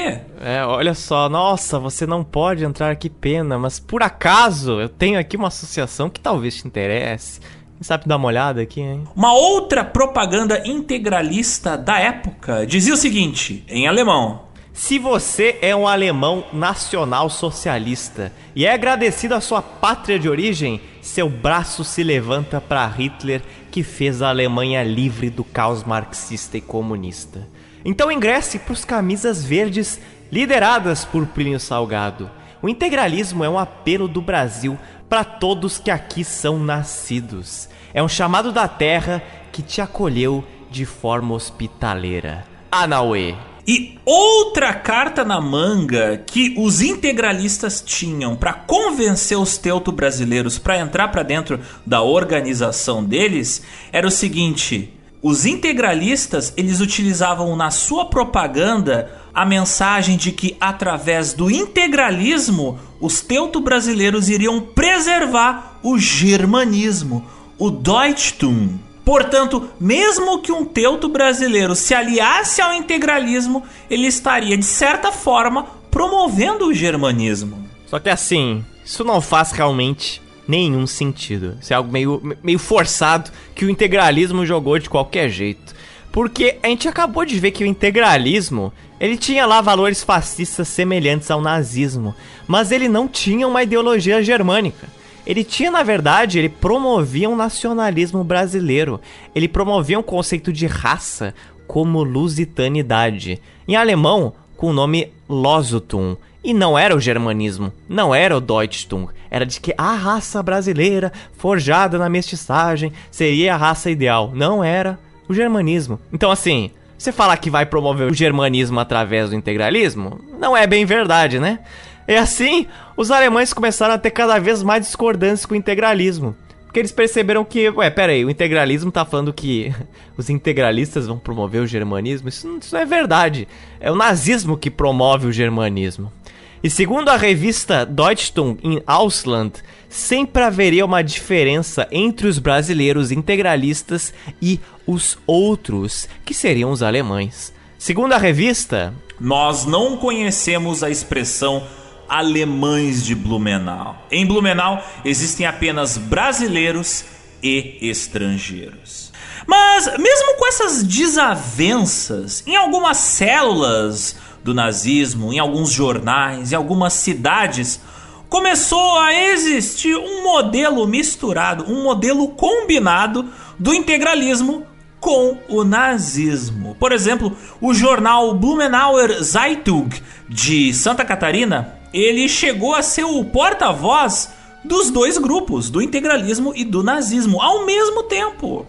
Aí complica. Em outros documentos existem fotos que mostram as sedes de ambos os movimentos, o integralismo e o nazismo, funcionando no mesmo endereço para economizar aluguel. Olha ai, só, só no Brasil você vê esse tipo de sincretismo nazi fascista. Mas aí eu te pergunto, Zotes, como é que fica? Hum. Inimigos que moram na mesma casa? Explica isso aí pra mim. É, claro. Aquele seu colega de, de apartamento que é o que tem, né? Não dá pra fazer muita coisa, tem que aceitar. É, a ideologia nazista é interessante no Brasil. Não pode se aliar ao integralismo, mas se quiser, pode. No livro O Punhal Nazista no Coração do Brasil, sim, esse era o nome do livro, tá bom?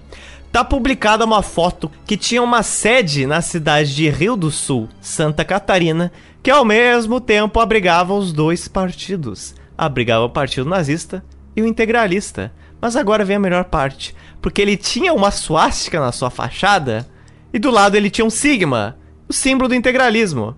Então, então olha só, A sede tentava simbolizar um trabalho conjunto aí dos dois movimentos. Só que se a sede nacional socialista do nazismo visse isso lá em Berlim, ela ia ter um derrame. Ela ia falar: como é que os brasileiros fazem isso com o nazismo? Não pode.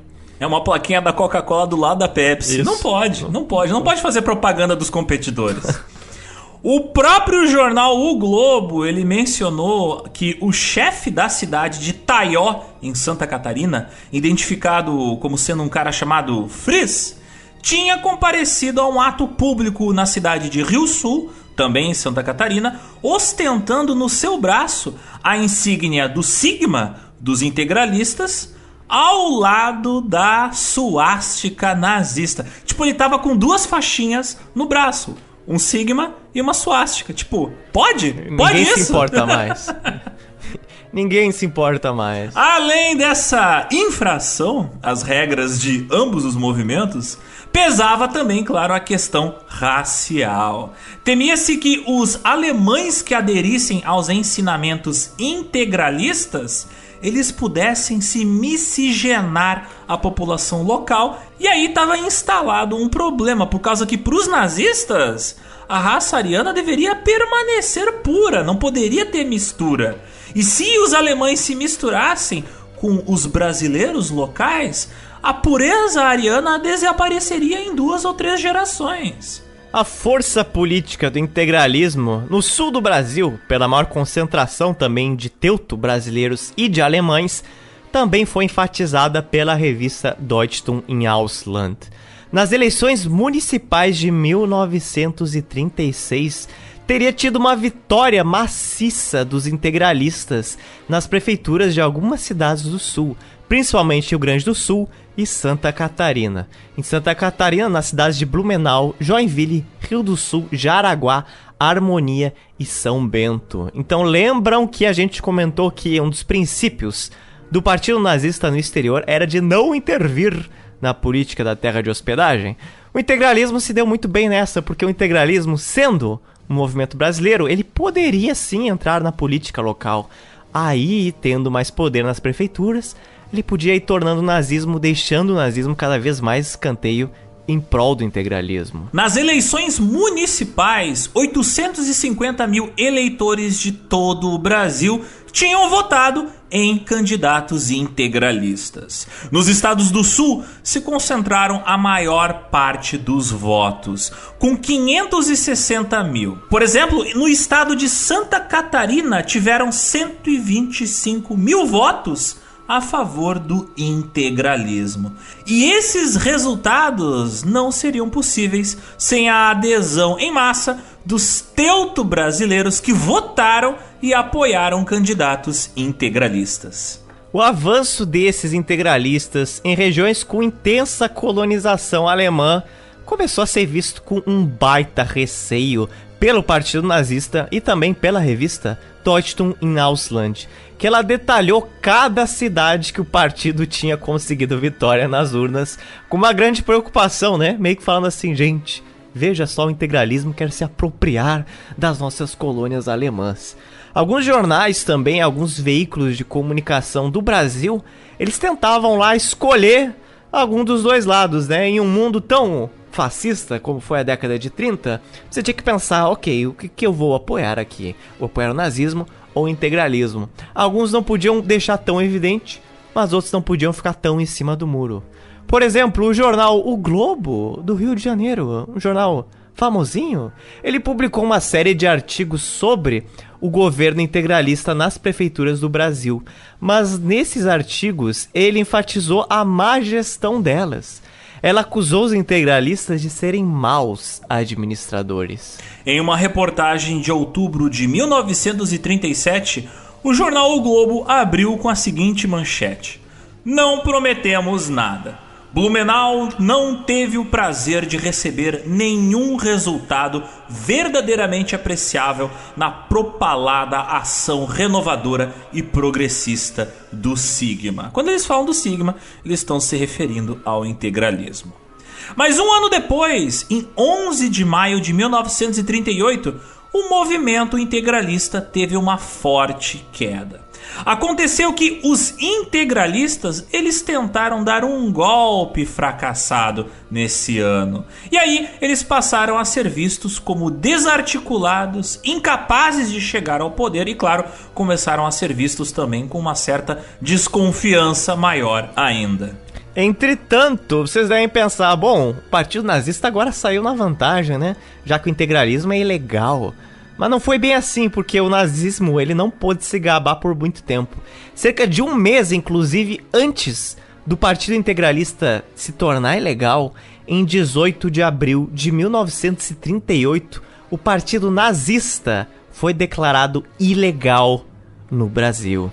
No ano seguinte, 1939, o Vargas tomaria várias questões e medidas mais rígidas. Ele chegou a proibir a língua alemã, futuramente com outras línguas como a italiana e japonesa, e isso afetou todos os alemães ou os descendentes de alemães, sejam eles nazistas ou não. Para o Vargas não interessava ter proibido de falar alemão e fazer coisas alemãs. Se antes o Getúlio Vargas ele parecia estar em cima do muro, não querendo apoiar nenhum dos dois lados da guerra, inclusive ele teria afirmado que é mais fácil uma cobra fumar que o Brasil entrar na guerra, agora as coisas estavam mudando. Agora o pêndulo das relações internacionais do Brasil estava se dobrando na direção da esfera de influência dos Estados Unidos e de seus aliados. A gente não vai chegar a falar tanto dessa época que o nazismo se tornou ilegal aqui no Brasil. É uma época complexa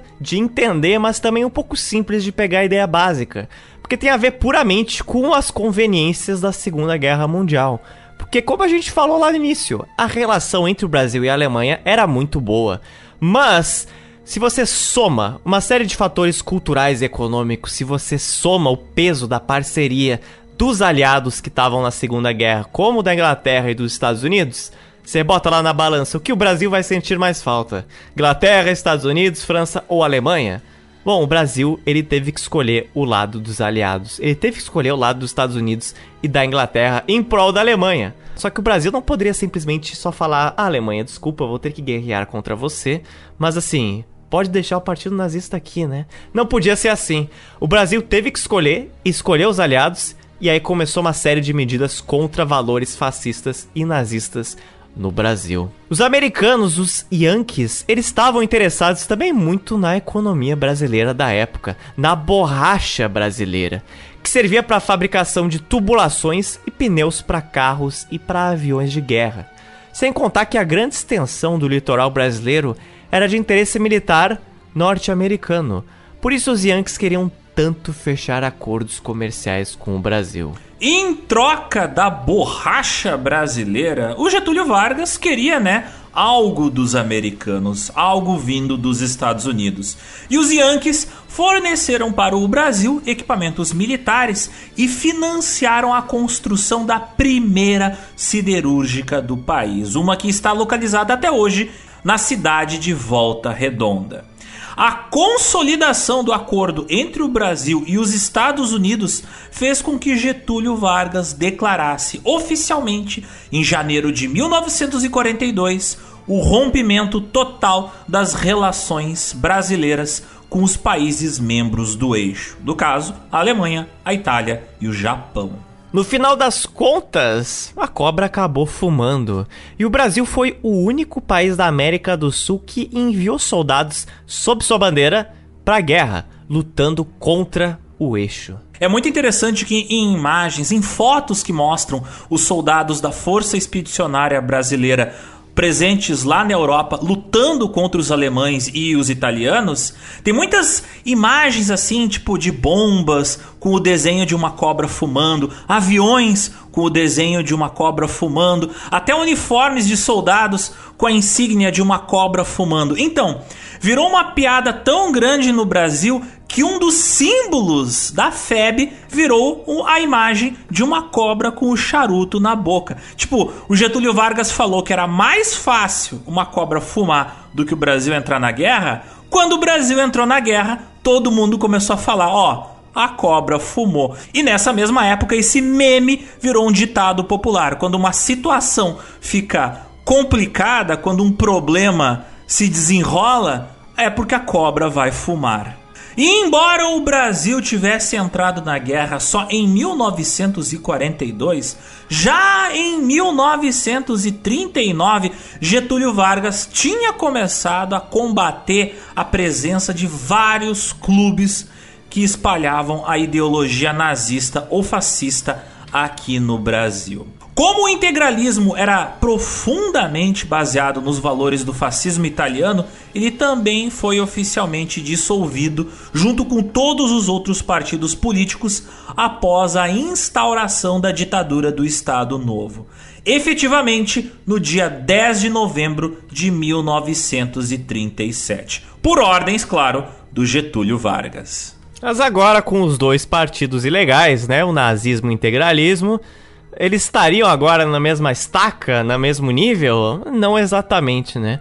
Porque nesse movimento, quem acabou por se beneficiar foi o Partido Integralista, obviamente. Porque o conceito de nacionalismo que o integralismo pautava esse conceito de lusitanidade, de raça brasileira, se tornou muito popular entre muitos brasileiros. Por quê? Porque você não era restrito àquela panelinha alemã, então era muito mais fácil do integralismo se popularizar de sul a norte, do Brasil de oeste a leste, do que o germanismo, do que o nazismo. Então, essa ideologia, inclusive, da raça brasileira, ela atravessou muitas décadas. Ela atravessou a década de 40, 50, 60. Você encontra vários escritores do meio do século 20 ainda se referindo a esta raça brasileira seja qual for ela. E estimulados pela propaganda vinda dos Estados Unidos, ou da Inglaterra, ou de vários outros países que eram inimigos dos países do eixo, começou, claro, a se fazer muita propaganda aqui no Brasil, falando do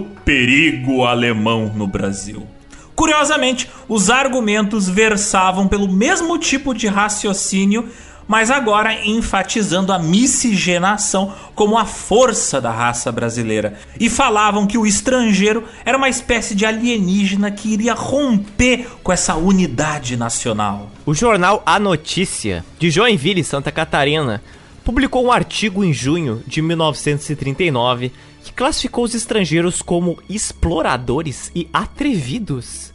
Eles eram pessoas que abusariam das características da cultura brasileira como a hospitalidade. E com forte caráter xenófobo, o jornal enfatizou que o estrangeiro devia ser repelido do território nacional. É o sujo falando do mal lavado, né? É a galera xenófobo falando do racista. Né? Esse mesmo jornal, ele enaltecia a, entre aspas, raça brasileira, que ao contrário do pensamento dos eugenistas, ela teria a sua força vinda da mestiçagem. Também era dito o seguinte: o século 21 será o do Brasil. Sim, isso mesmo, século 21 era o século que estava escrito, não 20. Todas as grandes coletividades humanas têm sua época, e nós começamos a marchar para o lugar que nos compete no conceito universal.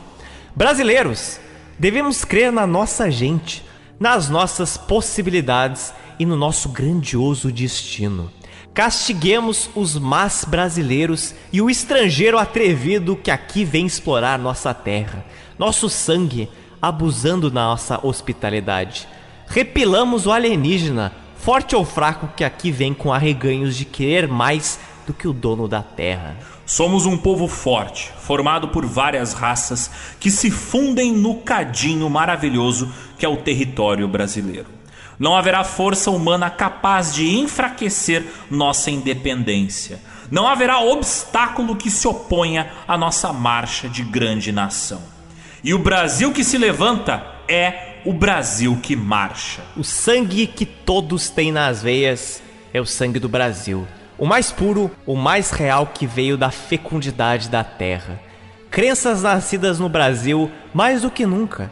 Todas são brasileiras e não há força humana que contrarie essa realidade divina e toda essa punjança, essa exuberância, esse progresso que vamos obtendo. Tudo é oferta de Deus as crianças nascidas no nosso querido Brasil. Enquanto os alemães consideravam reações desse tipo como uma espécie de segregacionismo, eles também menosprezavam, claro, essas expressões de nacionalismo ultra-brasileirista.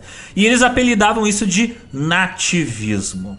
Os brasileiros, por sua vez, reclamavam da intervenção dos alemães no seu cotidiano, porque tinha muitos bares que só tocavam músicas alemãs, corais que só aceitavam a presença de moças alemãs, tinham cultos que eram feitos exclusivamente em alemão. E todas essas atividades germânicas começaram a ser denunciadas à polícia e começaram a ser proibidas. Todo o apoio que a AO, o Partido Nazista no exterior, mandava para o Brasil e todo o apoio que os alemães e os nazistas no Brasil mandavam lá para a AO em Berlim se tornou ilegal.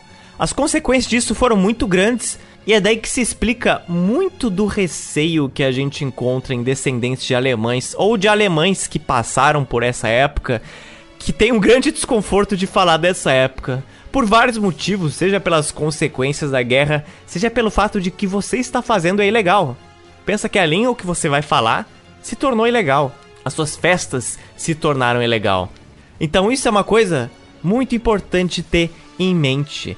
Fato ou outro, toda essa influência alemã, ela não foi formatada do Brasil do dia para a noite. O Partido Nazista no exterior, a AO, ela industrializou centenas de cidades por todo o Brasil. E com esse financiamento agora nazista cortado, essas fábricas, esses comércios não conseguiram ter tanta importância quanto antes, mas permaneceram muito presentes e tiveram que deixar o nazismo ali um pouquinho de lado, mas continuaram aqui.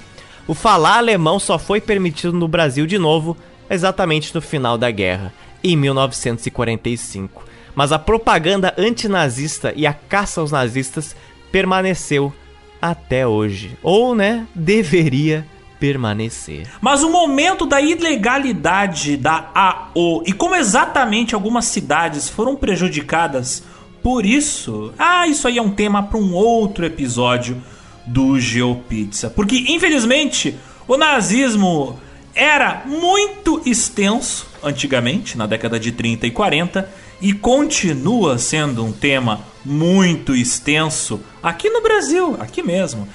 Para não saturar vocês com esse tema pesado, a gente vai deixar a continuação desse episódio para mais tarde. Não para o próximo episódio, mas em breve. Se preparem.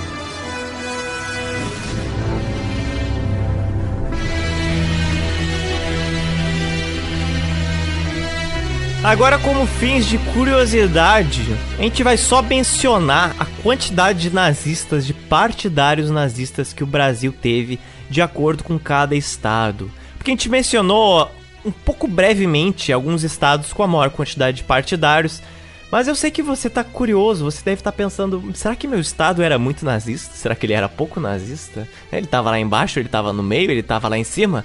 Então se liga só a gente vai falar o número de filiados do Partido Nazista e de alemães em todos os estados do Brasil na época. Primeiro colocado era São Paulo. São Paulo tinha 785 filiados ao Partido Nazista, mas tinha 33.397 alemães. Santa Catarina tinha 528 filiados ao Partido Nazista e 11.291 alemães. Em terceiro lugar vinha o Rio de Janeiro, que tinha 447 filiados e tinha 11.519 alemães. Note só que o número de alemães em Rio de Janeiro era maior do que Santa Catarina. Rio Grande do Sul, nosso estado aqui, tinha 439 filiados ao Partido Nazista, mas 15.279 alemães.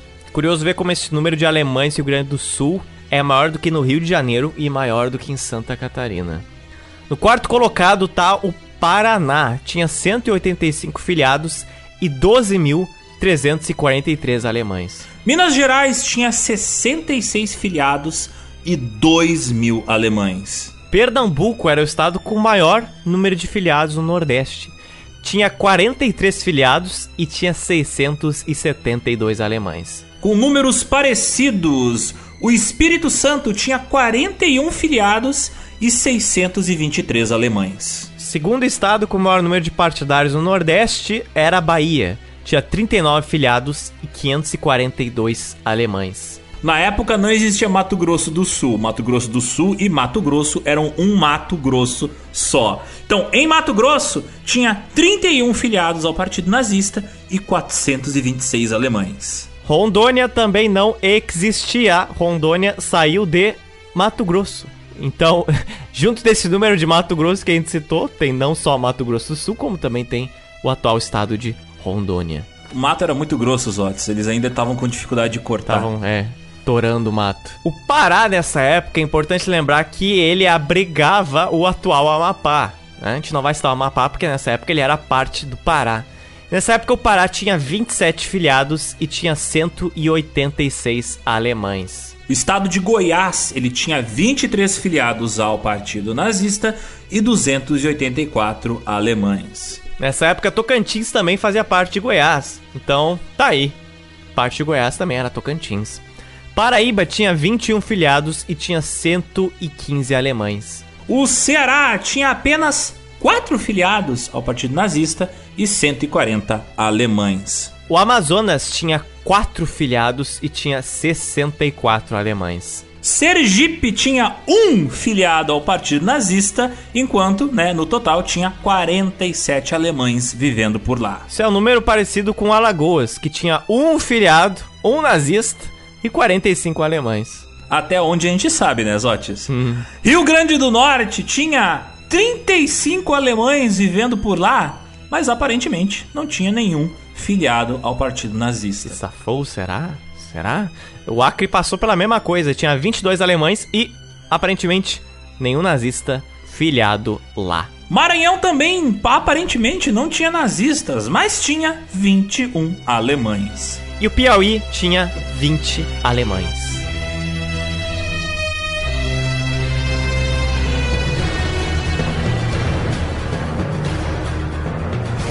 Dicas culturais, meu querido Zotes. O que mais os ouvintes podem consumir em termos de livros e filmes para melhorar o seu conhecimento sobre este período tão complicado, tão sujo, feio e proibido de se falar da história brasileira? Ali nas décadas de 20, 30 e início dos anos 40. Obrigatoriamente, esta pauta, este episódio se utilizou novamente do trabalho da Ana Maria Dietrich, que se chama Nazismo Tropical. Olha só, é muito fácil de você encontrar, é só pesquisar o nome do nosso episódio. O que a gente falou hoje, ele só arranha uma parte desse trabalho. Ana Maria vai bem mais além, ela fala das consequências de quando o nazismo se tornou ilegal, fala inclusive de como algumas cidades passaram por uma reestruturação econômica e ela também vai atrás de descendentes da época dos principais chefes do Partido Nazista do Exterior do Brasil. É um trabalho fantástico. Vai encontrar porque está disponível na internet. Mas indo agora aos filmes. Tem o filme Olga de 2004, que se passa durante o período da caça de comunistas no Brasil nos anos 30 e 40, durante o governo Vargas. E obviamente o filme ele fala e foca da vida da Olga Benário Prestes, que ela foi presa a mando Getúlio Vargas e mandada para a Alemanha nazista. Ela era uma judia comunista que morreu num campo de concentração na Europa. Eu tenho também que indicar um livro fundamental, mas que infelizmente está fora de circulação por ser muito antigo, que é um livro chamado A Quinta Coluna no Brasil.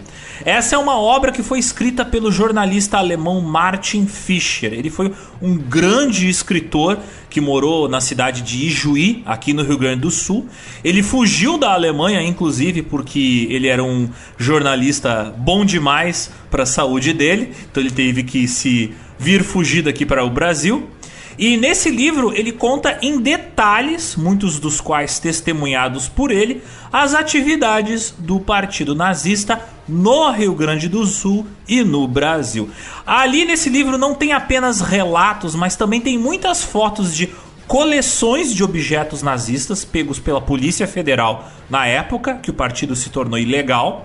Tu tem muitas fotos dos eventos da juventude hitlerista em Porto Alegre e nas cidades da região metropolitana de Porto Alegre. E claro, você tem muitas imagens dos integrantes do partido, homens e mulheres.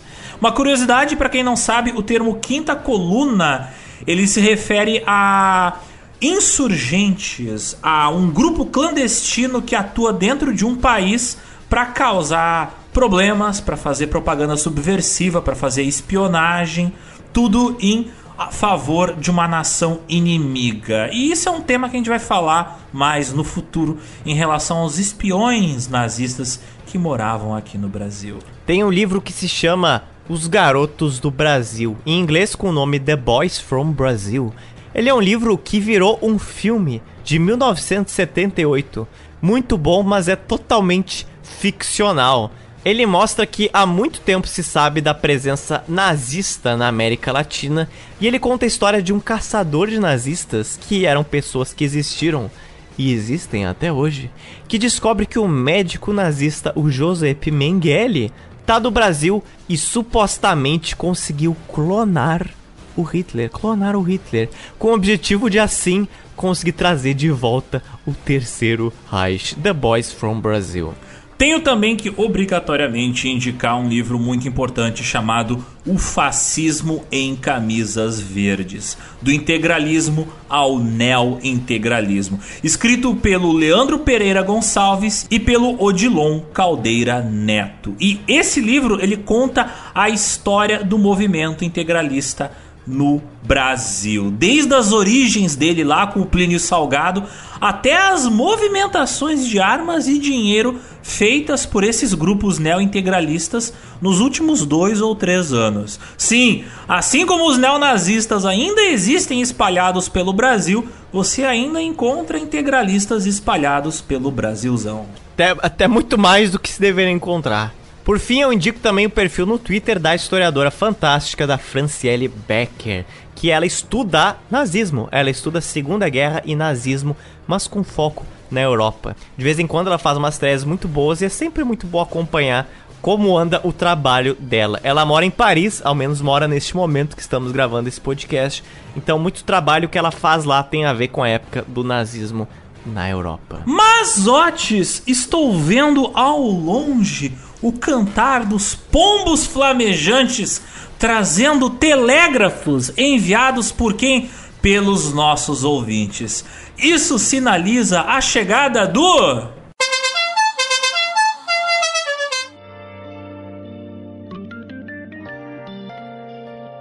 Chamando na tele. As mensagens dos nossos queridos ouvintes. Por favor, Zotes, tell me qual foi o primeiro recadinho enviado por aqueles que nos aguentam toda a quinzemana? Nosso último episódio falava dos nossos vizinhos cósmicos desta galáxia. E no Geoburgo, o João Hudson, ele falou que adorou o último episódio e também indica um filme chamado Ad Astra, esse filme eu vi, que é um filme sobre um astronauta que vai até Netuno na esperança de encontrar o seu pai, que também é um astronauta. O João complementa que o filme é bem filosófico e mostra os humanos já tendo colonizado outras partes do nosso sistema solar. A Lua, por exemplo, está repleta de painéis brilhantes com propaganda para as muitas pessoas que passam diariamente por lá. O filme é bem baseado na hard science, tanto que tem um certo realismo nas cenas de ação, com pouco ou nenhum som no espaço, mas elas são bem pontuais, então não esperem um Velozes e Furiosos. O Ad Astra é com o Brad Pitt e eu não gostei muito do filme na época, mas estou bem propenso a dar uma segunda chance para ele. Eu lembro que na época eu também não achei um filme muito nada demais, mas eu achei um filme real. E a vida, ela também não é nada demais. Então por isso que eu achei um filme bem real. Então, eu achei um filme bem interessante nesse conceito. O Juliano ele complementa também no Geoburgo que ele, Ad Astra é um filme muito bom, uma epopeia das boas. E ele também menciona que o jogo No Man's Sky ele fala de uma forma interessante sobre as possíveis formas de vida baseada em outros elementos que não são o carbono. Mas ele também menciona que em várias vezes o jogo fica um pouco monótono porque é muito massivo e grande. O Ravi Peixoto, ele comentou que Tem um livro de ficção científica bem interessante que aborda questões desse segundo episódio. O que acontece quando civilizações entram em contato uma com as outras. É do Cixin Liu, uma trilogia que começa com um livro chamado O Problema dos Três Corpos. Eu recomendo muito vocês lerem qualquer coisa do Cixin Liu, inclusive aquele filme sobre a, o planeta Terra sendo empurrado para frente por motores gigantes, é baseado em um dos contos do Cixin Liu. Eu lembro que um dos ouvintes do GeoPizza me lembrou disso ali no grupo do Geoburgo, só não lembro quem foi que falou. De qualquer maneira, fica meu abraço. No Twitter, o Brito Puyol da Massa. Olha só, o nickname dos nossos ouvintes Sempre. envolve muita comida italiana. No Twitter ninguém tem um nickname normal. Ninguém. A gente tá virando um rodízio. Daqui a Um pouco buffet. vai ter tipo risoto, vai ter, que mais? Bife. Nossa. Você tem um podcast chamado GeoPizza, né? Você tem que ter a massa também. Tem um podcast chamado Astro Burger, é comida, tá com a gente. A Puyol da Massa, ela comentou o seguinte: escutando o episódio e pensando, quem é o ser humano desprovido de criatividade que nomeia esses planetas? Eu faço coro com ela em relação a essa crítica aos exoplanetas que são descobertos pelos cientistas e que recebem nomes que são sequências aleatórias de números e letras.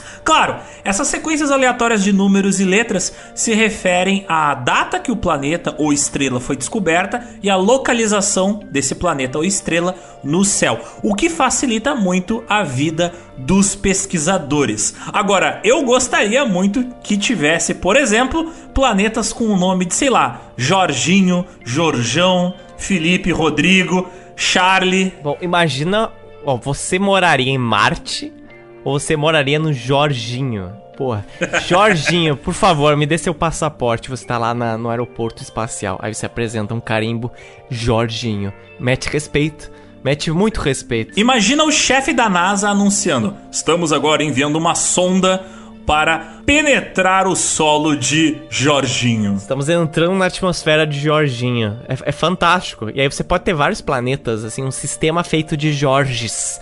Você tem o Jorginho, que é um planeta pequeno. Não, não, Jorginho é uma lua que gira em torno de quem? Do planeta Jorge. E o Sol se chama Jorjão. Ou Jô. O Jô. O- A estrela desse sistema solar poderia ser Se for um Jô. buraco negro, ficaria bom. O Jô. O buraco negro de Jô. Nossa. Parece uma coisa divina, inclusive. O buraco negro, por causa da sua gravidade, a ele se chamaria Jorjaço. Jorjaço, Jorjão. E na sequência desse buffet aqui, nós temos outra massa. Nós temos o Charlie Tangão da Massa. Ele comentou que tava louco pra que a gente falasse sobre o conceito de emaranhamento quântico no último episódio. E adivinha só, a gente falou. Olha só. Inclusive, ele comenta: essa forma de comunicação aparece até em Mass Effect e pode ser a chave para o teletransporte. Até é curioso, por causa que nesse episódio que a gente lançou na quinzena passada, teve um pouquinho de trilha sonora do Mass Effect. Se vocês prestarem muita atenção, vocês vão achar ali pitadinhas de trilhas sonoras de jogos que falam do Space. No Instagram, a Marina Tayer, ela enviou um vídeo de aparentemente plantas que têm folhas pretas sim, e ela comentou. Oh my god! Ela falou que lembrei do episódio das plantas pretas. Então, pelo visto, já deu tempo de plagiarem nosso episódio e criaram um jardim à la Geopizza. Porque existe, mas eu eu acredito que seja artificial, quase certeza que é artificial isso aqui. A Camila de São Paulo, ela mandou uma mensagem pra gente dizendo o seguinte: Terminei o episódio do Procurando Vida lá fora agora e eu nem imaginava que eu acharia tão interessante. Eu não sabia que vivemos na zona top. KKKKKKKKKK. Os cortes no final foi a cereja no bolo, muito engraçado. De fato, o primeiro episódio do espaço, o final é o melhor final até o momento. da- em todos os nossos 70 e poucos episódios. Em alguns episódios a gente pode brincar, em outros, como esse, a gente tem que falar um pouquinho mais sério, Por, né? por que será, né? Também no Geoburgo, logo depois da Camila falar isso, o Dan de Curitiba, ele falou que a receita da bomba de buraco negro lembrou muito alguns episódios de Arte Ataque. Então é realmente uma coisa tão acessível quanto fazer uma arte em casa, um buraco negro. Ele também comentou que será que existem civilizações tipo os britânicos? E eu comento, sim, existem. É aquele condomínio com nove sóis. Tem até nada mais britânico que pegar nove sóis e roubar eles e fazer um condomínio.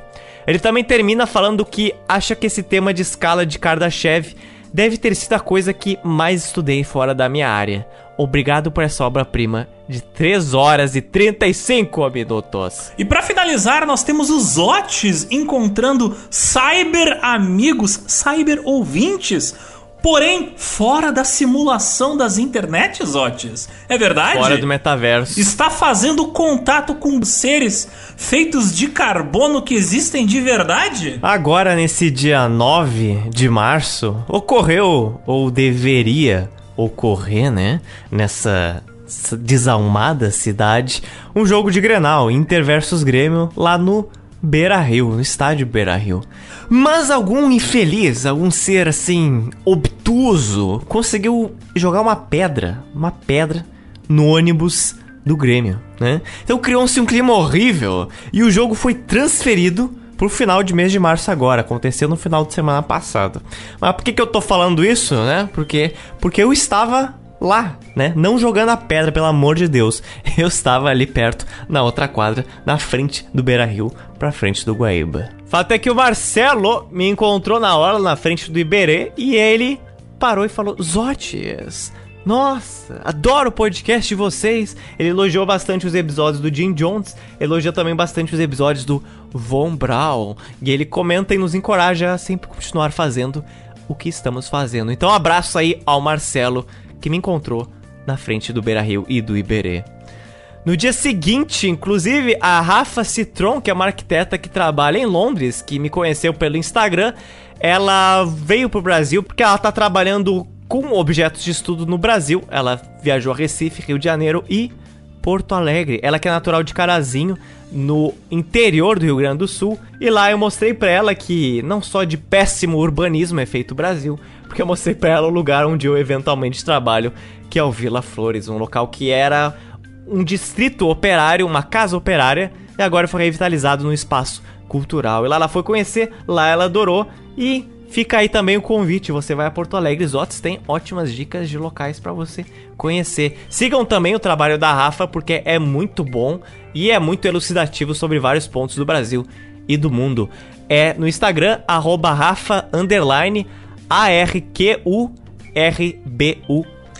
Então é isso, Zotes. Temos uma pizza de chucrutes com abacaxi, uma pizza de nazismo preparada no calor tropical. Temos uma pizza germânica, mas com um temperinho brasileiro. É isso então? Até a próxima quinzemana. Até logo.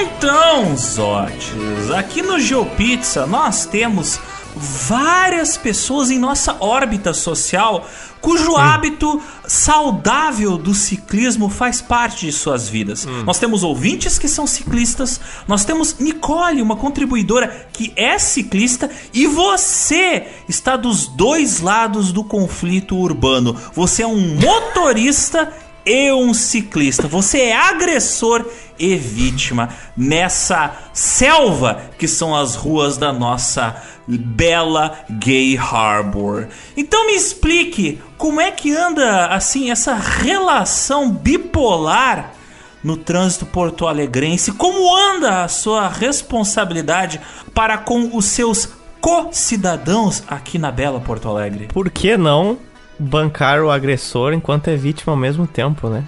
Foi exatamente o que eu fiz sábado. Mas se essa fosse a única história, teria tudo bem. Aquele dia Foi exatamente uma tirinha famosa que é uma pessoinha falando assim: Eu queria que as coisas fossem diferentes. Aí ele quebra tudo na casa dele e fala: Oh no. E é exatamente isso. O que acontece? Sábado, ia encontrar dois amigos que estavam ali no na, lado de fora de um bar tomando umas. Belezinha, saiu os Otis. Tudo certo, tudo maravilhoso. Peraí, peraí, peraí, detalhe. Saiu os Otis de Uber, de carro ou de bicicleta? De bicicleta. Ok. De bicicleta, sempre, sempre. Só na correia. Só que aí na esquina, escapou a minha marcha. A correia escapou. Aí eu, pô, tenho que arrumar isso aqui. Parei, fui arrumar a correia. E aí a minha mão ficou assim, né? Aquela graxa bonita. Parecia o Ed Brock, o Venom. Eu, como tava na esquina de casa, acabei de ter saído de casa, eu falei, não, vou voltar em casa pra lavar as mãos, aí eu retorno e vou embora. Beleza. Só que aí eu já cheguei meio puto da vida, né? Porque aquela correia já tá me perturbando há bom tempo. Eu tenho que levar logo no, no mecânico. Não no mecânico. Tem que levar logo na oficina pra arrumar. Só que quando eu cheguei em casa e saí, eu peguei um pano, beleza. E aí eu desci, fui pegar a bicicleta, fui abrir a garagem, né? Que é por controle. E eu fiquei, ué. Cadê minha chave? Ela deveria estar aqui comigo. Aí eu falei, hum. Será que eu deixei em casa? Não, não faria isso. Não faria isso. Aí eu pensei, com muita sorte, como eu entrei na rapidez, eu posso deixar a chave na porta, ela está ali na porta, né? Me esperando a chave. Voltei pro apartamento, olhei pra porta, nada nela. Nada. Só a maçaneta vazia. Eu fiquei assim. ah. Comecei a coringar ao vivo. Comecei a coringar ao vivo. Começou a falei, cara, dançar assim no, no corredor. O que eu faço agora? Aí o ouvintes pergunta as odds, né? Ligue pro, não sei, amigos, seus pais, alguém que vai ter a chave, né? Os pais estavam a 200 quilômetros daqui e a pessoa mais próxima morava, mora em um lugar que fica em torno de uns 7 quilômetros daqui. Não, 10. Beleza. Isso seria no bairro Rubem Berta. Só que ela não estava lá, no Rubem Berta. Ela estava em outra cidade, vulgo Gravataí, e ela não dormiria em casa. Aí eu falei, excelente. Excelente. Não é possível, eu perguntei. Alguém vai ter que ir pra casa em algum momento, né? Aí eu pego a chave. Aí talvez uma pessoa lá fosse pra casa e ia poder me devolver a chave, mas isso de madrugada porque a outra pessoa estava em Viamão, que é outra cidade também vizinha daqui. Aí eu pensei, não é possível. O que, que me resta agora? Bom, já tô fora de casa, né? A rua é meu lar. Fui sair, cheguei lá no final do bar, já tava todo mundo indo embora, todo mundo, duas pessoas. Aí eu falei, desculpa por demorar, é que eu estou sem casa.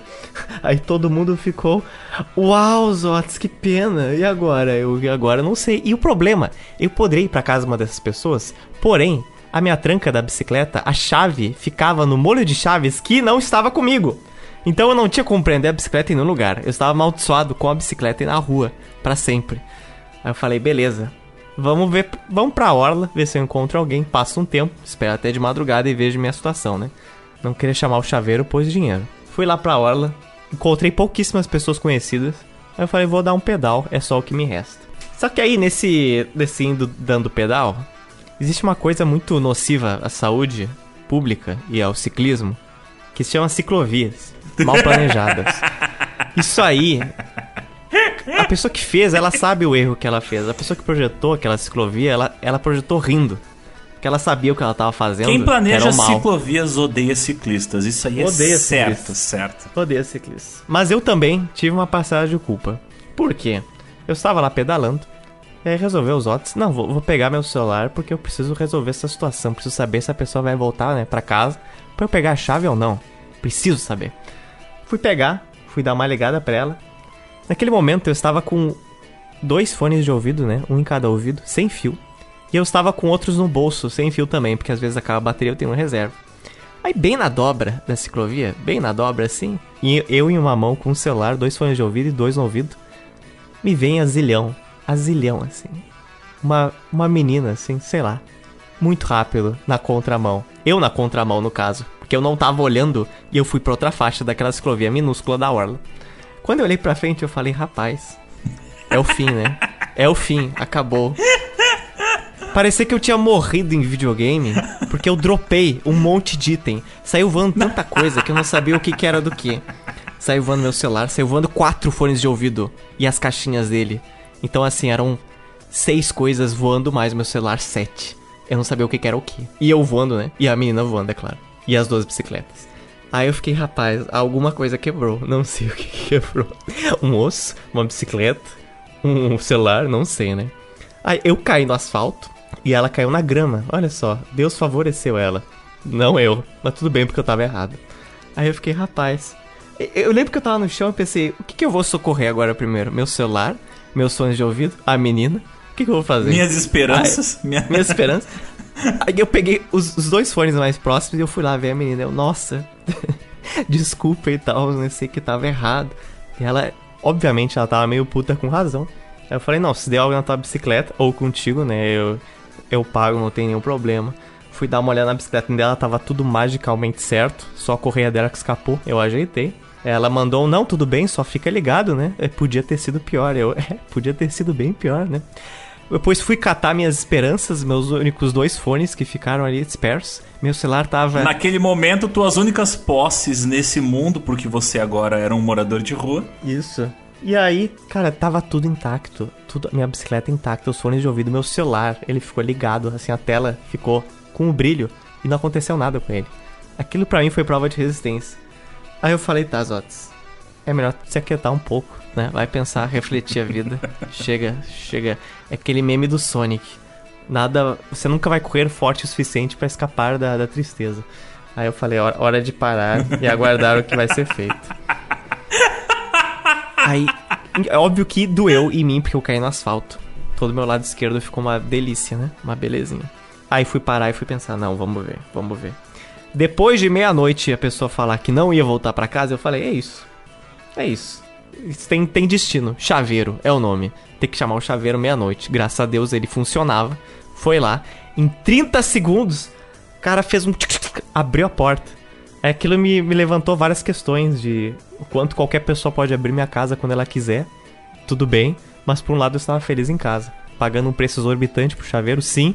Mas é o que aconteceu. Aí o ouvinte se pergunta, Zotes, mas por que, que você não dormiu na casa de alguém? Aí, eu sou a pessoa que eu prefiro pagar do que me incomodar ou incomodar outras pessoas. Várias pessoas falaram, não, dorme lá em casa. Eu falei, não, não quero. Estou com lente, estou sem potinho de lente, estou sem meu remedinho pra insônia. Não tem como, não tem como. Então, esse foi o desfecho da minha noite. Lesionado, sem casa. Quando consegui casa, tive que pagar um preço caríssimo. Esse foi meu sábado de noite. Então o ouvinte já sente muito melhor sabendo que não teve um sábado como o meu. Então o rolê dos odds foi rolar no asfalto da ciclovia ali na orla. Que fantástico. Melhor que eu peguei o, contato da menina, né? Caso desse alguma coisa errada na bicicleta. Aí eu salvei o nome dela como minha vítima. Porque eu não sabia o nome dela, ela não me falou. Aí eu mandei uma mensagem pra ela assim, ó, uma da manhã. Oi, Fui eu que te atropelei na hora. Melhor cantada. Aí eu depois eu perguntei se tava tudo bem, ela falou que tava tudo bem, perguntou comigo. Eu falei, ah, não muito. Aí no fundo eu imaginei que ela deve ter pensado assim, um, que bom, bem feito, sabe? Ela falou, ah, não, fica de olho, se der algo errado, vai no médico. é, é. Irei, irei. Ah, é... Tu precisa ir no médico, Zotes, mas no psiquiatra, por causa que tu tá. tá as coisas estão desreguladas. Então, se encontrarem um tweet dizendo fui atropelado pelo Joe Pizza, talvez esse tweet seja bem real, bem fiel. Aí abre, abre a pergunta, né? A raiz de carro ou bicicleta? Abre a questionamento. Ainda bem que tu atropelou a ciclista usando a bicicleta e não o teu carro. É? Ai, é, fantástico, Zotes. Ó. Tá escutando isso? Não. Palmas. Parabéns. Não. É aquele final do Evangelion. Parabéns. Parabéns. Parabéns. Parabéns.